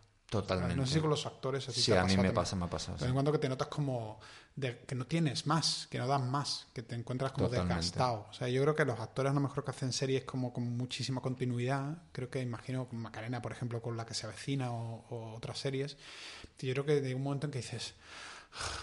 Totalmente. Necesito parar y, recargar la pila. Yo ahora que he visto, por ejemplo, eh, yo hice, he hecho una peli con la, de Dani Guzmán que estuve siete días con, con Luis Tosar eh, rodando, que él era uno de los protas, y ahora acabo de ver los, eh, los favoritos de Midas, que está Luis Tosar, y yo pienso en Luis Tosar que no para de trabajar o, empalmar protas, y yo digo, Dios mío, yo no sé cómo hacen esta gente. Y vamos, los directores peor aún, porque vosotros tenéis un proceso... Sí, no, yo sobre todo me parece curioso los directores de foto. O sea, los directores de foto van encadenando una y otra y otra. Yo ahora mismo sí, porque trabajo en televisión americana, entonces, si te soy sincero, suena horrible, pero es el coronavirus de alguna forma, a pesar de la tragedia que ha sido mundial y de toda la gente que ha muerto, que es terrible, a mí a nivel personal, por suerte no me tocó a nadie que, haya fallecido cerca, este parón me ha venido mínimamente como, como un tiempo que necesitaba para recargarme. O sea, entonces... Pero bueno, eh, podemos, ¿en qué año te, te viniste a Los Ángeles? ¿Te acuerdas cuándo fue? Creo que fue el 2016 o 2015. Me suena 2015-2016 más o menos, porque yo en... pero entonces ahora una de las piezas. En 2015 yo estaba montando Mr. Right. La película que hice con Sam Rockwell. Sí. Entonces yo creo que, que allí... Eso no, ¿verdad? Sí, estabas ahí, sí. me acuerdo, sí que me, me, acuerdo que me hablabas de Sam increíble y es un actorazo increíble. Ah, entonces me acuerdo que nos lo pasamos muy bien en Los Ángeles. Sí, lo pasamos muy bien, la verdad es que sí. Eh, todo esto hay que decir que, Paco iba por Los Ángeles. O sea, yo me tuve claro que cuando llegara allí me tenía que alquilar un coche. Pues Paco iba con un patinete. O sea... Ya lo sé, lo sé. Sí, sí. Hoy he ido, de hecho, he ido a hacerme el análisis este del, coronavirus. ¿Cómo hacías, tío, ir en patinete por Los Ángeles? No, pero es muy fácil. Es mucho más complicado ir en patinete aquí en España porque no. O sea, em, los policías te miran como que te quieren matar eh, y luego que las aceras y las calles son de, adoquines y tal. Claro, no es imposible los Ángeles, sin embargo, todo es como, son carriles? placas de cemento. No, o sea, como el tema con Los Ángeles en concreto, igual que Vancouver o Toronto, donde yo me llevo el patinete allí donde he ido, siempre llevo el ¿eh? patinete. Eh, Budapest es muy bueno también para el patinete.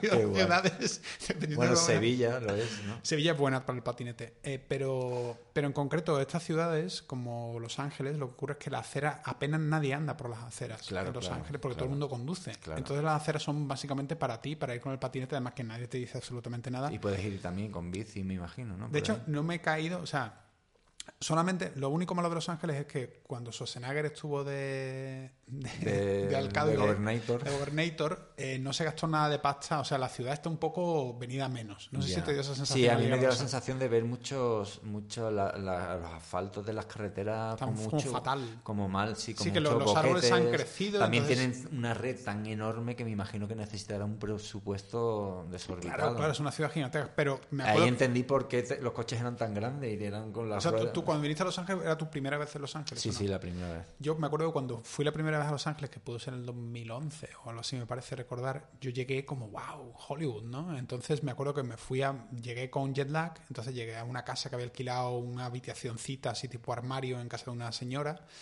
Y como no podía dormir, eran las 5 de la mañana o algo así, pues me desperté con jet lag y me puse a andar buscando a Hollywood Boulevard, buscando las estrellas. Ostras. Y entonces iba allí buscando y de repente encontré la estrella de Jim Kelly y era como, hostia, cómo mola, pero había un señor homeless durmiendo al lado. Claro, claro, claro. lógicamente, Sí, esa calle es un poco Es que esa mm, calle- desolada, ¿no? Claro, es que en Hollywood Boulevard eh, lo que ocurre es que es también donde están todos los locales de música rock y tal, y está donde murió Joaquín- eh, River Phoenix y todo esto. Entonces es una zona un poco como de marcha, es una zona como un poco de rockera, así un poco de... y huele a alcohol. Es un poco como cuando vas a Nueva Orleans, eh, que creo que allí Mr. Right, y hay una calle que se llama Bourbon Street, no sé si, si No, has ido. no, nunca he ido. Pues eh, la calle Bourbon esta, que es muy graciosa, hay una historia ahí detrás muy curiosa, es que la calle Bourbon Street, como su nombre indica, parece que viene del bourbon, del whisky. Ajá. Pero no, es que eh, Nueva Orleans era una colonia española y la calle originalmente se llamaba la calle del Borbón. Ostras, ¿en serio? Sí, sí, sí, ¿Y se sí, sí. escribe Bourbon como Bourbon? Luego la cambiaron y pasaron de llamarla Bourbon a Bourbon, pero Ajá. originalmente es la calle del y Borbón. se escribe Bourbon. Sí. Y Oh. entonces, la calle esa es donde todo el mundo se emborracha, está llena de strippers, está llena de prostitutas, Ha- es un despiporre. Entonces, es adecuado. El nombre de Borbón es adecuado. En todos los sentidos. En todos los Antes y después. Este, este podcast también es un poco antimonárquico, para que sepa. No tengo muy claro, un poco entre cuarto milenio, antimonárquico. Bueno, entonces, em, Sea Bourbon o Bourbon le va bien el nombre porque hacen...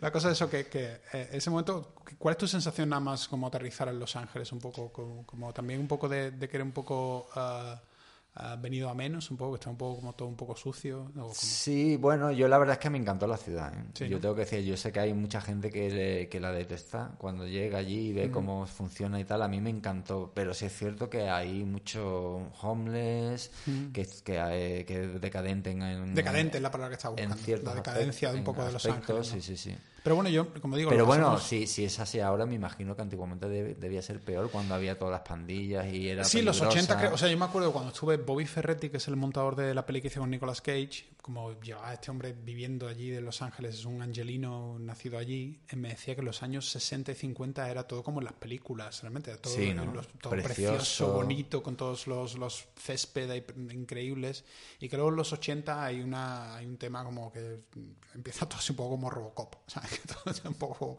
como fatal, y ya se ha mantenido un poco así, se ha un poco dejado de la mano de Dios. Eh, pero como te, te- me acuerdo de que fuimos a una fiesta en Los Ángeles, no sé si te acuerdas, Buenísima, sí, sí. que lo pasamos muy bien, tú tocando la guitarra y yo cantando. ¿te No, al- o, o viceversa, ¿no? Bueno, Porque- viceversa también. Bueno, también, porque tú eres como un karaoke con guitarra, tío. Yo, yo, eh, yo pero tú tocas la guitarra yo- mucho mejor que yo. Yo toco la guitarra, soy rockero, hago canciones y tal, he tocado en grupos y tal, pero yo soy el peor guitarrista para reuniones. ¿Por qué? Porque no me sé ni una canción que se sabe la gente. Yo me sé hacer, tocar, hacer canciones de. hacer riff de rock, de ACDC, de los Rolling y tal, pero, pero la gente no se sabe esas canciones, Ah, luego en las reuniones. Y tú eres perfecto porque empiezas a sacar ahí repertorio increíble que además cantas de puta madre. Bueno, gracias. te las sabes las canciones y, y, animas la fiesta. Bueno, o sea, sí, si quieren también. animar la fiesta, lleven a, Pa- a Paco Cabezas con una guitarra. Denle una guitarra y le va a animar la fiesta seguro. Fue increíble. Yo aluciné, tío. ¿En serio? Bueno, hombre, yo, es que mi hermano y yo siempre hemos tocado la guitarra en Navidades y tal, entonces tenemos ese, ese- esa cosa de que no somos músicos profesionales para nada, pero me gusta mucho como sacar la guitarra en fiestas y, pasarlo bien. Pero es cierto Estuvo muy divertido. que me ha pasado, me ha pasado mucho luego con, con amigos y tal. Em, y un poco, cuéntame un poco, ahora ya ha pasado el tiempo, ah, porque yo recuerdo que me fui de Los Ángeles y te dejé allí. Ah, y, tú ibas un poco como por como han hecho muchos actores españoles y actrices españolas de decir voy a probar a ver qué pasa sabes eh, sabes y en ese y Miguel Ángel Silvestre por ejemplo otros actores ah, han encontrado como un lugar o, o estoy pensando en. Ay, se me dio su nombre. La, esta, la de Blade Runner, se me dio su nombre de repente. Ah, sí, Ana de Armas. Ana de Armas, perdón, Ana. Ana ha encontrado, lógicamente, un lugar privilegiado. Em, en ese momento querías probar suerte un poco. Sí. Eh, ¿cómo, haces un poco, sabes, eh, qué, resumen de alguna manera emocional hace de toda esa época? Un poco? Pues, hombre... Bueno, meses, tampoco fue más allá. No, fueron tres meses, creo, estuve tres meses. Mm.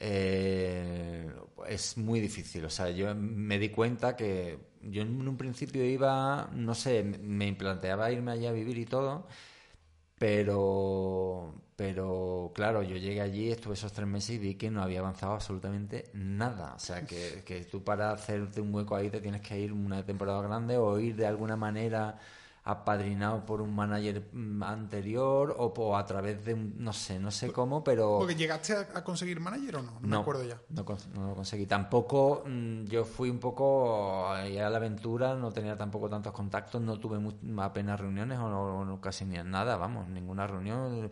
Me dediqué solo a a, tomar clases de que yo lo, he hecho de vez en cuando, tanto allí como en Nueva York, me he ido a Irlanda también, siempre tomo clases en vez de inglés de, entrenamiento actoral. y entonces así pues aprendo a... me, suelto a, actuar en inglés. Entonces entré ahí con un profesor que había, que la verdad que estaba muy bien, que era una, unas clases de de interpretación y me fui soltando y hice un dialect coach para mejorar el acento y luego pues a través tuya, a través de otros amigos actores que hablaron con sus managers recomendándome a mí, eh, pero pero claro, yo me di cuenta que eso era súper que te tengo que agradecer a ti, a Alicia Sanz, por ejemplo, que me trataron me tratasteis increíble porque no, eso no todo el mundo lo hace de, presentarme al manager o intentar conectarme con su manager y y, pero bueno, no sé, la cuenta iba allí menguando porque eso es carísimo. Tenía dos películas en, en, España y digo, ¿qué estoy haciendo con mi vida? Porque si por lo menos no tuviese trabajo en España. Bueno, es que lo que ocurre, no solamente con los actores, sino directores, a lo mejor que han decidido tomar un poco el avión y hacer, llegar allí, bajarse del avión, hacer la foto con las palmeras y como, ya estoy en Hollywood, ¿sabes? Y, realmente es muy caro, es muy complejo y entrar en ese mercado es muy difícil. Es muy difícil. Eh, y luego, siendo español, eh, yo lo que sí vi un poco es que hay como un perfil de latino allí que yo no lo doy físicamente. Y tú das más de polaco. Yo puedo hacer eso, de polaco, quizás de francés o algo así, ¿sabes? Pero de español lo que yo lo asocio mucho a lo latino, pues como claro, Miguel Ángel Silvestre o como una... O sea, allí hay que tener un tipo de físico como Ana de Armas. Sí, recuerdo que hablé con un actor, no recuerdo ahora mismo su nombre, pero un actor eh, español em, y que me decía que a veces hacía casting y a veces le decía eso que hiciera, porque él tenía como la piel un poco más oscura, ¿no? Y parecía un poco latino y le pedían que hiciera un acento latino-latino, ¿sabes? Claro, que ellos querían, las S que tienen, o no, no en inglés sería diferente. Pero es cierto que Macarena Gómez, por ejemplo, me lo ha dicho alguna vez, ¿no? Que le, que le haría ilusión probar suerte. De hecho, Macarena ha rodado en inglés muchas veces, tiene un inglés muy bueno. Pero yo le decía, claro, la única rollo Macarena es que tú físicamente pareces rusa, claro. de alguna forma. Entonces es como que ellos piensan que todos los que vienen de España son latinos y, es, un, es un tema un poquito como... Pero bueno, ahora a ver, o sea, yo una de mis grandes luchas, igual que conseguí que Penny Dreadful, eh, la original, pues se rodara en Almería, bueno, no lo conseguí yo, pero bueno, fui parte un poco de, eso, ¿no? ¿Dónde se puede ver esa serie que, la, que me apetece mucho verla? La de Penny Dreadful City of Angels. Sí. En Movistar. Movistar. Ah, ostras, pues ahora tengo Movistar, la veré. Uh, pues, pues eso, que, que, la primera, la original de Penny Full se rodó parte en Almería y, cada vez, ahora por ejemplo voy a rodar una cosa de Amazon que rodamos aquí en, en Segovia, no puedo decir el título. pero americana también. Sí, pero me han hecho rodar un NDA, ¿sabes? Perdón, rodar, eh, firmar un NDA que es un... Que no, de confidencialidad. Disclosure eh, Agreement o algo así, entonces no puedo contar lo que es. claro, claro. Eh, Sí, es muy típico de ellos, ¿no? de los americanos esto. Pero bueno, que te quiero decir que mientras que, que está muy bien traerse cosas aquí y, y que los actores estén preparados en- a ese nivel Claro, digamos, claro. De, de inglés y de todo para poder rodar cosas. Pero Claro. es cierto porque ellos a veces se encuentran con ese, entre comillas, marrón de no puedes traer a todos los actores de Estados Unidos, lógicamente, ¿sabes? Entonces Claro, claro, sí, sí, sí. Am, bueno, entonces, eh, luego llega una segunda etapa eh, que obviamente eh, para el gran público se corona un poco con el Ministerio del Tiempo, pero yo quiero hacer una pequeña parada en un capítulo que tienes en Museo Coconut. Ostras. Porque traje aquí a Carlos Ares y yo tengo una sesión con los chanantes, que algún día imagino que eh, traeré me- a, Joaquín. encantan. A- Y a, y a- a Joaquín y a, y a Julián. Ah, Sí, bueno, a todos, sí, vamos, sí, puedo sí, sí. traer, yo encantado de traerles. Ah, pero, Ernesto ¿cómo, fue, cómo fue la, la experiencia de rodaje con, con esta gente? Pues, a ver, yo lo que pasa es que yo hubo un fenómeno aquí cuando existía Paramount Comedy, que ahora se llama Comedy Central, pero Paramount Comedy en sus inicios, eh, toda esta gente estaban ahí, pues estaba Ernesto claro. Sevilla, estaba Ricardo Caste- Castella, Castells, Castella. Castella, Ajá, creo que se ok. llama, que es el, el de, el de la, resiste- la Resistencia, resistencia. sí. Ujú. Eh, estaba también eh, eh, Joaquín. Ujú. Eh, ellos estaban como un poco super, algunos de ellos eh, supervisaban los eh, guiones y yo hice un monólogo allí de stand-up comedy, uno Ah, de, ¿en los, de los Ah, primeros. no sí, sabía. sí. Ok. De hecho, él está por YouTube él- y ahí en, entre el público se ve a Joaquín Reyes. eh, y entonces de ahí yo creo que ya tu- tuvimos como un, un acercamiento y tal, y luego ya cuando conocí más de cerca a Areces y a Raúl Cimas en Extraterrestre, pues nada, me ofrecieron hacer un capítulo y yo encantado, soy súper fan, era ya fan del Museo Coconut, fan de los anteriores, de los Chanantes y de los, la hora, bueno, Hora Chanante y, y ¿cómo se llamaba? Muchachada. Y Muchachada. Y en concreto, Museo Coconut, tengo curiosidad, ¿estaba muy guionizado o, o había una parte de improvisación? Una parte No, estaba bastante guionizado, yo creo, creo recordar, sí. Y ellos allí, eh, yo no sé si lo hacen siempre, pero hacen como una especie de homenajes a películas. En, en- en Sí, lo algunos- suelen en hacer, algunos creo. momentos, sí. Entonces yo tenía el- un homenaje, eh, tenía una escena con Raúl Cimas, que es em, eh, There Will Be Blood, ¿cómo se llama? además? Claro, claro, la de Pozos de Ambición. le Pozos de ambición, el momento en que eh, Daniel Day-Lewis está de, de rodillas en la iglesia y el eh, ¿cómo se llama ese actor que hace de cura? Que, que son dos personajes. Sí, bueno, está Daniel Day-Lewis y luego está el chico, no me Este acuerdo, chico, lo tengo sí. que buscar, pero... que se hace sí, como sí. de un sacerdote que, que como que lo humilla un poco en la iglesia, pegándole hostias. Sí, tortas. ok. Y entonces esa era la, ¿Te tocaba Daniel Day-Lewis o te tocaba el, el chaval? el, el Daniel de Luis era eh, Raúl Cimas y yo era el chaval Ah. y le tenía que dar un- hostias. Porque como yo era el gurú de una secta en el Museo Coconut y lo estaba sometiendo a Raúl Cimas. Y entonces... Paul, Paul Dano se llama. Ah, eso es. Ellos tienen una premisa que es que las hostias se dan de verdad. Entonces, ¿En serio? Raúl Cimas me pedía que le diera las hostias de verdad, pero a mano abierta él de rodillas y yo con la mano desde atrás. Y yo, pero de verdad, Raúl, y yo que sí que me las des. Y yo le di, les di unas hostias. Le di unas hostias a Raúl Cimas que todavía se acuerda. O sea, pero impresionante. Esto se, se puede ver, vamos. En el capítulo mío de Bueno, lo, lo- miraré ya que... ok, ah, quiero hablar de, de- de tres proyectos especialmente.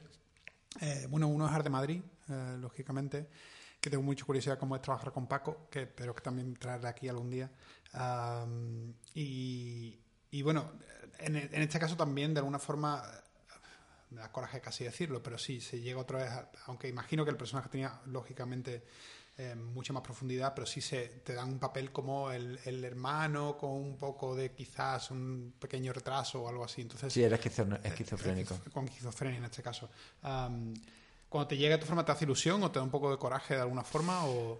Pues eh, claro, es que son como mis dos especialidades, ¿no? El yonki y ya también en Bajo las Estrellas tenía como alguien así un poco con algún problema mental que, que le llevaba al alcoholismo y acaba suicidándose y tal. Y, y- y ta- y es algo que he hecho muy recurrentemente también. Pues de, bueno, también... Hay una cosa que te quiero preguntar un poco, un poco puñetera sobre eso, pero obviamente cuando interpretas a un yonki concretamente hay una fisicidad específica. Eh, sin embargo, cuando una persona con esquizofrenia, de alguna forma te ¿Hay, hay algo físico hay algo físico a lo que te agarras? O... Sí, eso, eh, con los yonkis sí. Yo desde muy pequeño, a ver, en Sevilla tú eres No, no me refiero tanto a los yonkis, a, a lo mejor una persona con, con un determinado problema psicológico, de alguna forma, como el personaje de Siete Vírgenes o con el personaje... Yo normalmente sí, eso es algo que me viene del teatro. eh, eh, mm, eh, cua- son personajes un poco más compuestos Ajá. en la manera de hablar o de un ciertas actitudes nerviosas o algo así. Ajá. Mm, Sí me ayuda mucho a agarrarme a, a algo físico, a apoyarlo en, en una, una, una energía, una ma- manera de, de- de estar de pie o de andar. Eso me ayuda cuando... No, pero, ese- ese- pero y de alguna forma compuesto. lo que tiene que ser, imagino, difícil, eh, quiero decir que si comparas de alguna forma Siete Vírgenes con Arte de Madrid, por ejemplo, el encontrar algo diferente con respecto a cada personaje. Claro, digamos, sí, sí, ¿no? sí, sí, Encontrar sí, algo yo- que realmente diga, no estoy repitiéndome a mí mismo. Claro, eso lo y es lo que intento, pero claro, no sé si lo lograré porque siempre tiene que haber algo ahí seguro que aparezca que es muy común entre tanto, entre ellos, ¿no? Entre los personajes que he hecho de, de similar eh, Y, y energía. con, y con Paco en concreto, eh, en el rodaje de Arte de Madrid había una cierta improvisación. La verdad es que él, yo, yo llevaba una propuesta un poco más eh, enérgica, un poquito más eh, compuesta, quizás no sé cómo explicarlo, y él hizo un trabajo conmigo de intentar de, de menos también. De menos también, como Sí, sí, Alberto. sí, como Alberto. Y la verdad es que me- se lo agradezco porque, porque, no sé, al final me quedé más o menos contento con el resultado. No, sí, pero- estéticamente la, la serie es la bomba. Me da mucha pena que no hubiera una segunda temporada, que no Ya, puede entender por qué. Pero, pero funciona muy bien. Además, te, te vi en la promoción de la serie, que el- no sé si hiciste un pase en el Capitol, ¿puede ser que hicieras un pase de la serie? No me acuerdo. Que sí, que sí. que Ah, sí, sí, sí, hicimos un No sé si fue el. Capitol o fue en el Cine Callao. Que fue en el Callao, es verdad, sí, en el, El Callao. Callao. En el cine Que te vi totalmente súper metido en la troupe de, de Paco. Totalmente, sí, sí, sí. No, no, no, bueno, él, él hizo estas fiestas, de- una hizo tres fiestas con de Arte Madrid. Madre una Dios. antes de, del estreno, otra en el estreno y luego otra posterior, cuando se estrenó la serie. Es que la serie ya tiene un tono festivo de alguna forma, entonces de alguna Sí, forma- bueno, es un poco la mezcla esta de Ava Gardner con el glamour de Con Hollywood y tal, con el flamenco y, y lo, ca- y lo cañí español, entonces... No, yo recuerdo ese estreno como algo muy divertido por la música que pusieron. Por, sí. Sí. Sí, sí, había todo un, todo un espectáculo súper armado. Y Entonces, claro, hizo una- un- eh, todos íbamos vestidos de, por unos diseñadores en el, en el estreno, para la alfombra, y íbamos como... O sea, que iba te- con un sombrero. que te vi Sí, sí. y dije que este es Julián, ¿no? O sea, Sí, joder. tío, sí, sí, nada, me, me- le entré en el juego, entré en el juego. Pero era parte un poco de- de- del concepto, ¿no? Sí, imagino, pudo ser, imagino que sería divertido. Am, y, y luego creo que después de eso, no estoy seguro si pasa un poco a la vez, Ministerio del Tiempo ocurre un poco a la vez o... No, el Ministerio del Tiempo es anterior, eh, Ah, vale, empezó, no sé si 2010. a la- yo creo ¿Cuánto que tiempo fue- lleva ya, lleva ya con el Ministerio más o menos? ¿Cuántas Son temporadas? cuatro temporadas. Yo creo que, fíjate, yo creo que fue y está desde 2015. La primera temporada fue en 2015. Es lo más parecido a un personaje recurrente. en Lo que pasa que es que ha habido un parón entre, porque yo hicimos las primer- tres primeras temporadas y pensamos que ya se acababa, pero de- dos años después de emitir la segunda, la última, que diga la tercera, hemos retomado y hemos hecho esta cuarta. Y bueno, yo sé, o sea, Marvin Hill le conozco un Sí. poco de, de pasada porque hemos querido trabajar juntos. Yo quería dirigir el ministerio. ellos querían Ah, que qué yo- guay. Ellos querían que yo Sí, dirigiera. genial. Me hubiera encantado, la verdad, porque soy muy fan de la serie. Me parece que tiene una originalidad y, Ah, qué una, y una singularidad que es difícil de encontrar. Ah, y al final no se dio la oportunidad porque Qué pena. estoy haciendo mil cosas y no, y no podía, ¿no? Pero con Mark sí hemos hablado y con Javi también he hablado mucho eh, y al final no se ha podido dar y me da muchísima pena.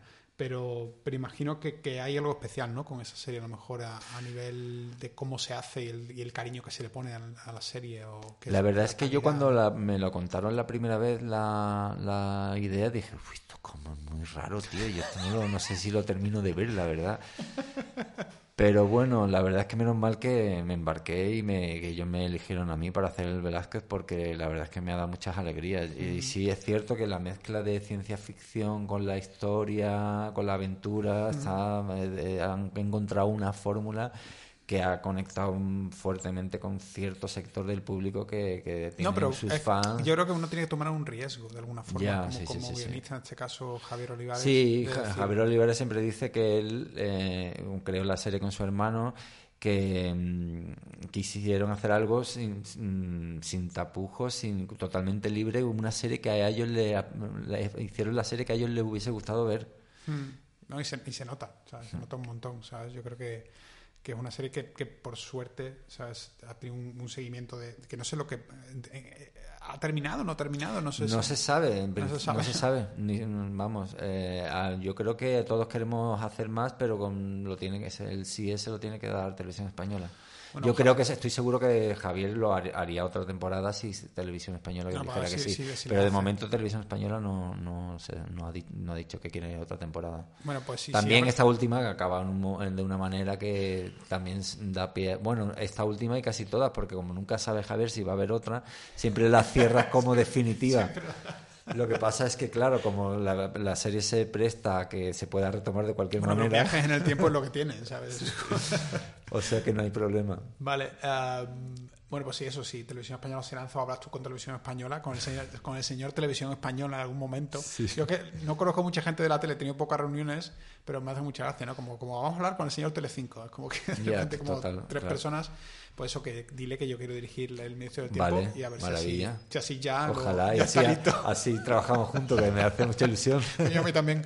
Ah, bueno, y hay dos cositas que, que nos quedan un poco por decir, dos películas que no se han estrenado todavía. Una es eh, Operación Camarón y otra es Mexiwood, ¿puede ser? Ah, no, esa peli, Porque me, me he pensado, ¿esto qué es? eso está, me pusieron en, eso es una gente que conocí en Los Ángeles, fíjate. Ah, mira, o sea que todo se conecta. Cono- yo no sé cómo lo, creo que fue a través de Alicia Sanz, conocí a Pero un... no la has hecho, o sí la has no, hecho. no la, no la hicimos, o sea, ellos es tienen... una película que está ahí, pero no está ahí existe. desde entonces y no existe. Yo creo que no se va a hacer esa película. Esto a mí me fascina. No es, es esto que me has contado de esta película en concreto, pero, pero que alguien, eh, un proyecto que no se haya hecho y que esté ahí con, con el cast y con todo. Está ahí con todo, sí, sí. es como lo de. ¿ah, ¿Viste la segunda temporada de Paquita Salas? No sé si la has visto o no. La segunda sí. Eh, que eh, ha- hacen un homenaje muy bonito a esta actriz, que no recuerdo ahora mismo su nombre, se me ha olvidado, que tenía una carrera en Hollywood, pero toda la carrera inventada y era Ah. todo ficticio. Eh, no me acuerdo. Como, a ver, tenemos que buscarlo en internet para verlo, pero, pero ¿sabes quién digo, no? Sí, creo que sí. Bueno, pues, pues que a mí eso me parece fascinante. Es como que de vez en cuando yo tengo mi carrera como construida en Hollywood y con un montón de cosas y siempre pienso, ¿y si fuese todo falso?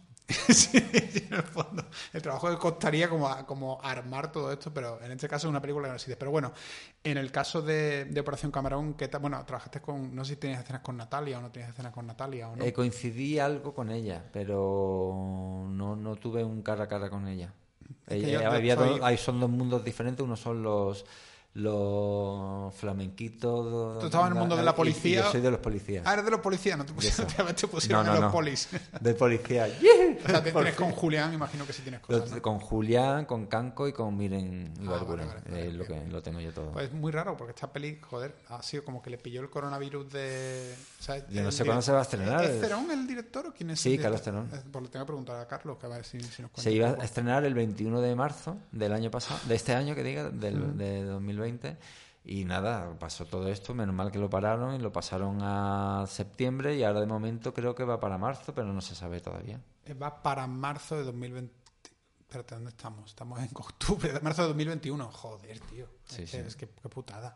Bueno, pero es que es Un una comedia. después. Es una comedia y una comedia es para disfrutar en el cine, ¿sabes? O sea, Claro, entiendo totalmente, que sí, sí. a mí esto se me hace muy raro esto de Wonder Y es Woman. Telecinco van a- además, ¿qué, qué, qué van a hacer con Wonder No, que Wonder Woman van a estrenarla en Estados Unidos, en España en cines, a ver si me acuerdo.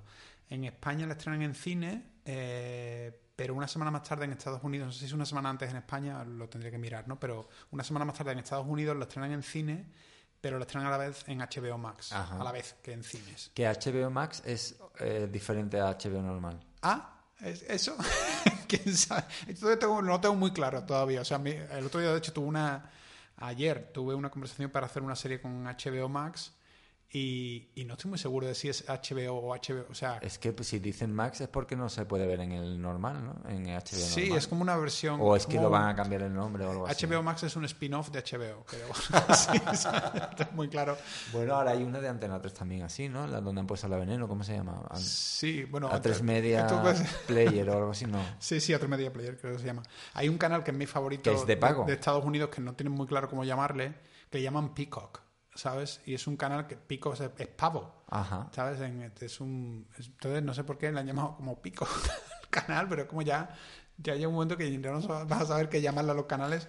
Y este de HBO Max, no sé, lo más gracioso, la serie en la que tuve, esto no se lo contó todavía nadie porque pasó ayer. eh, Y no puedo decir qué sería, luego corto, cuando corte te lo cuento qué sería Vale. eso. Eh, pero que tuve una conversación con ellos y, y me hace mucha gracia porque me decía el, el showrunner, no vamos a tener un presupuesto gigantesco porque esto, esto es como el Juego de Tronos de HBO Max. Esto va a ser la releche y cada, cada capítulo Eso es... para, para un proyecto que... Sí, pero un proyecto que, no sé si va a estar eso. O sea, esto mm, no lo he contado aquí, ¿no? En el podcast todavía, pero bueno, eh, como director ahora, tal como funciona una vez que tienes un agente y un manager, eh, de alguna manera haces llamadas, haces como, como casting, en el fondo. Tú haces casting de director. Entonces te hacen una llamada de una hora o algo así, en la que a lo mejor es simplemente porque quieren conocerte, a lo mejor por proyectos futuros, pero la mayoría de las veces con una serie específica. Igual que en las películas en el cine independiente, hacer una llamada con alguien en una reunión es raro que de frutos. En televisión es más, mira, te queremos para tal serie, en tal fecha, taca, taca. Um, y entonces, no sé, se me, creo que se me da bastante bien porque en general suelen salir bien esas llamadas y suelen llamarme o, o luego. Pero en este caso, como te digo, a lo mejor de Sigues no con me tu manager y tu agente de entonces, ¿no? De. Sí, sí, sí, sí. No, con- he cambiado de agencia. Pero de manager He cambiado de. William Morris, he pasado a CAA. Y de manager sí sigue siendo a Mods. eh, Y sí, muy bien con él, ¿no? Sí, es, es un amor. es un- Sí, sí, yo siempre, siempre nos escribimos. Cuando nos escribimos en inglés siempre eh, me escribe como love you, hermano. No sé qué. Siempre bueno. utiliza la palabra hermano porque para mí es como carne de mi carne. Es un, es un Qué crack. bueno. Y, y esa es la clave. O sea, yo digo que si algún día vuelves, si algún día vuelves a tratar de cruzar el charco, no lo sé si lo intentarás o no. Mm, Supongo, a mí me encantaría, ¿eh? porque hay cosas, hay mucha, hay un cierto sector de la ficción americana que me flipa, vamos, de, de lo que más me gusta, la verdad. Mm. Pues si lo hicieras, al final es encontrar, o sea, es encontrar a la persona, ¿sabes? Es encontrar a la persona que en este caso es un manager Claro. y podría ser un, un agente, podría ser, pero en el- cuando encuentras el- esa persona que te cuida personalmente, que le preocupa tu carrera, que le preocupa tú a nivel personal, es lo que marca toda la diferencia. Porque yo me encuentro con compañeros directores, que prefiero no nombrar por, por, por educación, que, que se han dejado el alma en estar allí en Los Ángeles, se han dejado un montón de dinero y que la- al final a lo mejor la carrera no ha, no ha, se ha lanzado y yo creo que es por eso, porque al final un manager o un agente, los malos entre comillas, se enamoran de ti por el- tu último proyecto, pero se, se enamoran muy rápido. Son como niños pequeños que cogen un juguete y se cansan del juguete muy pronto. Entonces, o no te dicen nada o dejan de llamarte o lo que sea, ¿no? Entonces, es, es una, es una mm, industria jodida, Hollywood. Hombre, ya, ya. La fábrica de, de los sueños es una fábrica donde hay un montón de desechos de muñecos rotos, ¿no? A, lo- a los lados, como todo el mundo sabe. Pero bueno, ¿sabes? Eh, yo creo que tenemos suerte. Yo por lo menos tengo mucha suerte de, de hacer trabajo aquí y allí. Claro, ¿sabes? tío. Creo. Está Porque muy eso me bien. permite de alguna forma Es un privilegio, tío. Sí, creo que sí, pero me permite sobre todo que cuando trabajo aquí hay una cosa muy curiosa, y no sé si te habrá pasado esto, pero no te da la sensación que interpretar o hacer trabajar en el, en el mundo del cine. Me refiero más al proceso de, selección, ¿no? Del casting, de esto, de lo otro, el hacer la peli en sí. Ah, cuando uno está empezando le da muchísima importancia y se pone especialmente nervioso, pero según va pasando el tiempo y deja de importarte tanto, no importa, a ver, me voy a explicar un poco. Quiero decir, es como cuando tienes una cita. Cuando empiezas a salir con alguien al principio es como, uff, Totalmente. tensión, ya se te vuelve tenso, luego tal. algo cotidiano, a lo mejor. y cuando de alguna forma ya, ya has salido con un montón de gente, ya como que te relajas de alguna forma. Y a mí me pasa un poco eso en el sentido de que como sé que siempre puedo ir a- siempre puedo trabajar en las series americanas de alguna forma, si la cago aquí, tampoco Ya. me parece, siempre tengo algo en lo que... Entonces, por eso probablemente escribí Spanish Movie y por eso escribí la ceremonia de los feroz donde me metía con medio cine español y ponía a todo el mundo a parir. Ah, Porque- sí, tú hiciste la. de- Sí, la- ¿no lo la de sabes? Feroz. No, esta la última. No, no, no, del la pasado. primera, la primera. Ah, la, primera, original. no lo sabía. Ah, no, ese el guion me lo ofrecieron después de dirigir a Nicolas Cage y fue como, Ajá. ah, puedo hacer bromas sobre medio cine español, venga, qué leches. Y, y siempre pensaba, bueno, si no sale bien, pues bueno, si se fala medio cine español conmigo, pues No, hombre, no creo. Yo- Luego todavía tengo a Eduard Fernández, no estoy muy seguro si está enfadado conmigo. ¿Ah, ¿En serio? Es que es un chiste. Es que son muy crueles ¿eh? los chistes de los feroz. Vamos, yo, yo el- la primera gala no la vi, he visto las posteriores, pero han mantenido esa, ese Sí, tono. sí, sí, sí, sí. El, el chiste que hice de, de Eduard fue que era la era la, el año de, de Vivir es fácil con los ojos cerrados, en la peli de David. Entonces, Sí. eh, digamos que estaba Alexandra Jiménez, que era la presentadora, que hizo un trabajo maravilloso, que de hecho vendrá dentro de unos días al podcast. y, hizo un chiste que era básicamente que vivir con los ojos cerrados no es nada fácil. En el fondo es muy complicado porque te vas pegando hostias en la calle contra un montón de cosas. De hecho, yo recomiendo como vivir con los ojos como entrecerraditos, como así como, como chiquitito, chiquitito, que es un poco lo que en la profesión se conoce como hacer un Eduard Fernández. Y entonces salió un plano de Eduard que estaba riendo con los ojos chiquitines así. Buenísimo. Y le dijo a Alexandra, te No. queremos, Eduard, pero deja ya los porros. Entonces fue como un doble golpe. No creo que, no creo que la haya No, pero, mal. curiosamente, algún día ojalá venga aquí Eduard y me lo, me lo confirme, pero me acuerdo que salí de la de la ceremonia ya andando por la estábamos en el Teatro Callao y íbamos sal- saliendo por la puerta y le dije Eduard tío perdona por la broma sabes que, broma y tal me dijo no ahora ya no no pidas perdón ahora ya la broma ya está hecha así El que daño ya está hecho. digo hostia no pero no, No, creo no creo, no creo. de hecho le hicimos una a Javier Cámara que también fue muy graciosa tío Las he, las he oído mucho más crueles. Sí, eh, ¿no? En, en Lo Feroz. Con Sí. Javier Cámara le hicimos una que era básicamente que comparamos todos sus papeles de toda su carrera y, y le llamamos el, el Robert De Niro español. Pero en realidad en todos sus siempre está igual. Si te fijas, que no cambia físicamente. Siempre, Es siempre está con la barbita y con la calva y tal. Excepto en las películas de Almodóvar que se pone siempre pelucón. O sea, que te- creo que decíamos que Almodóvar tiene algo contra los calvos. Pero bueno. bueno, pues nada, hasta aquí hemos llegado. Eh, ¿Lo has pasado bien? Mm, Le pasa genial. Ah, pues me alegro. Muchas gracias por traerme. Ha Me alegro, me mucho. Es que no sé, es que yo creo, creo que es terapéutico hablar un poco, porque esta- este tipo de conversación no se tiene de manera normal. No, no, si no, tuviera sería un poco raro, si se tuviera de manera normal. Pero creo que está bien a veces como parar un poco y mirar un poco al pasado y dar un- y, y- y reflexionar un poco de por qué hacemos esto, que todavía no, no he llegado, no me queda muy claro todavía por qué. Totalmente, vamos. Yo creo que, no sé, yo a mí casi se me olvida, hombre, ya con la madurez y eso sí que pienso que está muy bien, porque a mí en muchas películas, muchas eh, obras de teatro que he visto me han cambiado un poco la vida o me han vi- visto ver cosas claras sobre ciertos aspectos que a lo mejor no tenía o me han reflejado ciertas cosas de la vida que yo no era consciente o, no, o desconocía o modificar a la gente en ciertas emociones o relaciones o perspectivas del mundo. Eso ya un poco lo veo con la madurez. Yo no creo que entrara en este mundo por, por- con ese propósito en un principio. Y ya es como al final hemos hecho de esto una profesión de la que, que nos da de comer también y, y un poco, no, no sé, es como Te ine- llevar de alguna claro, forma, ¿no? es inevitable seguir trabajando en esto, no sé. Sí, sí, es lo que yo, yo pienso a veces, que, que, que para mí el cine es una religión de alguna forma, es una forma de entender la vida, es una forma de entender una vida que es terrible y que, no siempre, pero que la vida está llena de cosas como que son como seres humanos no podemos digerir y el arte de alguna forma nos ayuda a digerir esa vida, a darle un, un orden y un sentido a lo que hacemos, ¿no? Entonces nos hemos convertido como en, en predicadores o en curas. Bueno, en tu caso un monaguillo. Monaguillo total. Pero- o un feligres. Pero, pero eso yo, para mí, eh, en el fondo eso es el valor que tiene. ¿sabes? Lo que pasa es que es cierto que luego se convierte en tu profesión y, y llevado por la cantidad de trabajo y por las mil cosas que estás haciendo, a veces piensas, ¿por qué me metí yo en esto de Se hacer te olvida, cine? claro. Esto era por qué. Claro, claro. Pero, pero bueno, yo creo que... que- Bueno, en realidad a veces se nos olvida, pero también somos unos más afortunados. Sí, no, no, ver. sí, sí, sí. Desgraciadamente, la carrera de actor y la carrera de director, Es muy un difícil. 1% de la gente que intenta hacerlo acaba viviendo de ello. O sea, Claro. podemos vivir, o sea, yo no tengo que volver a trabajar en videoclub y no sé Claro. dónde trabajabas tú antes. Pues de- yo de camarero trabajé aquí cuando llegué a Madrid, camarero. ¿Eras un buen camarero o eras un camarero Yo regulero? creo que era bueno, la verdad, pero bueno, estuve en un bar que estaba, la verdad es que también estaba amargado en una época, o sea que no, no creo que fuera, porque yo creo que el- el- la profesión de camarero es, es mantener la simpatía y, y el buen rollo en los sitios y yo estaba amargado. Bueno, bueno. Pues nada, tío, un, placer y, y nada, Un placer, muchas gracias por traerme. hasta la próxima.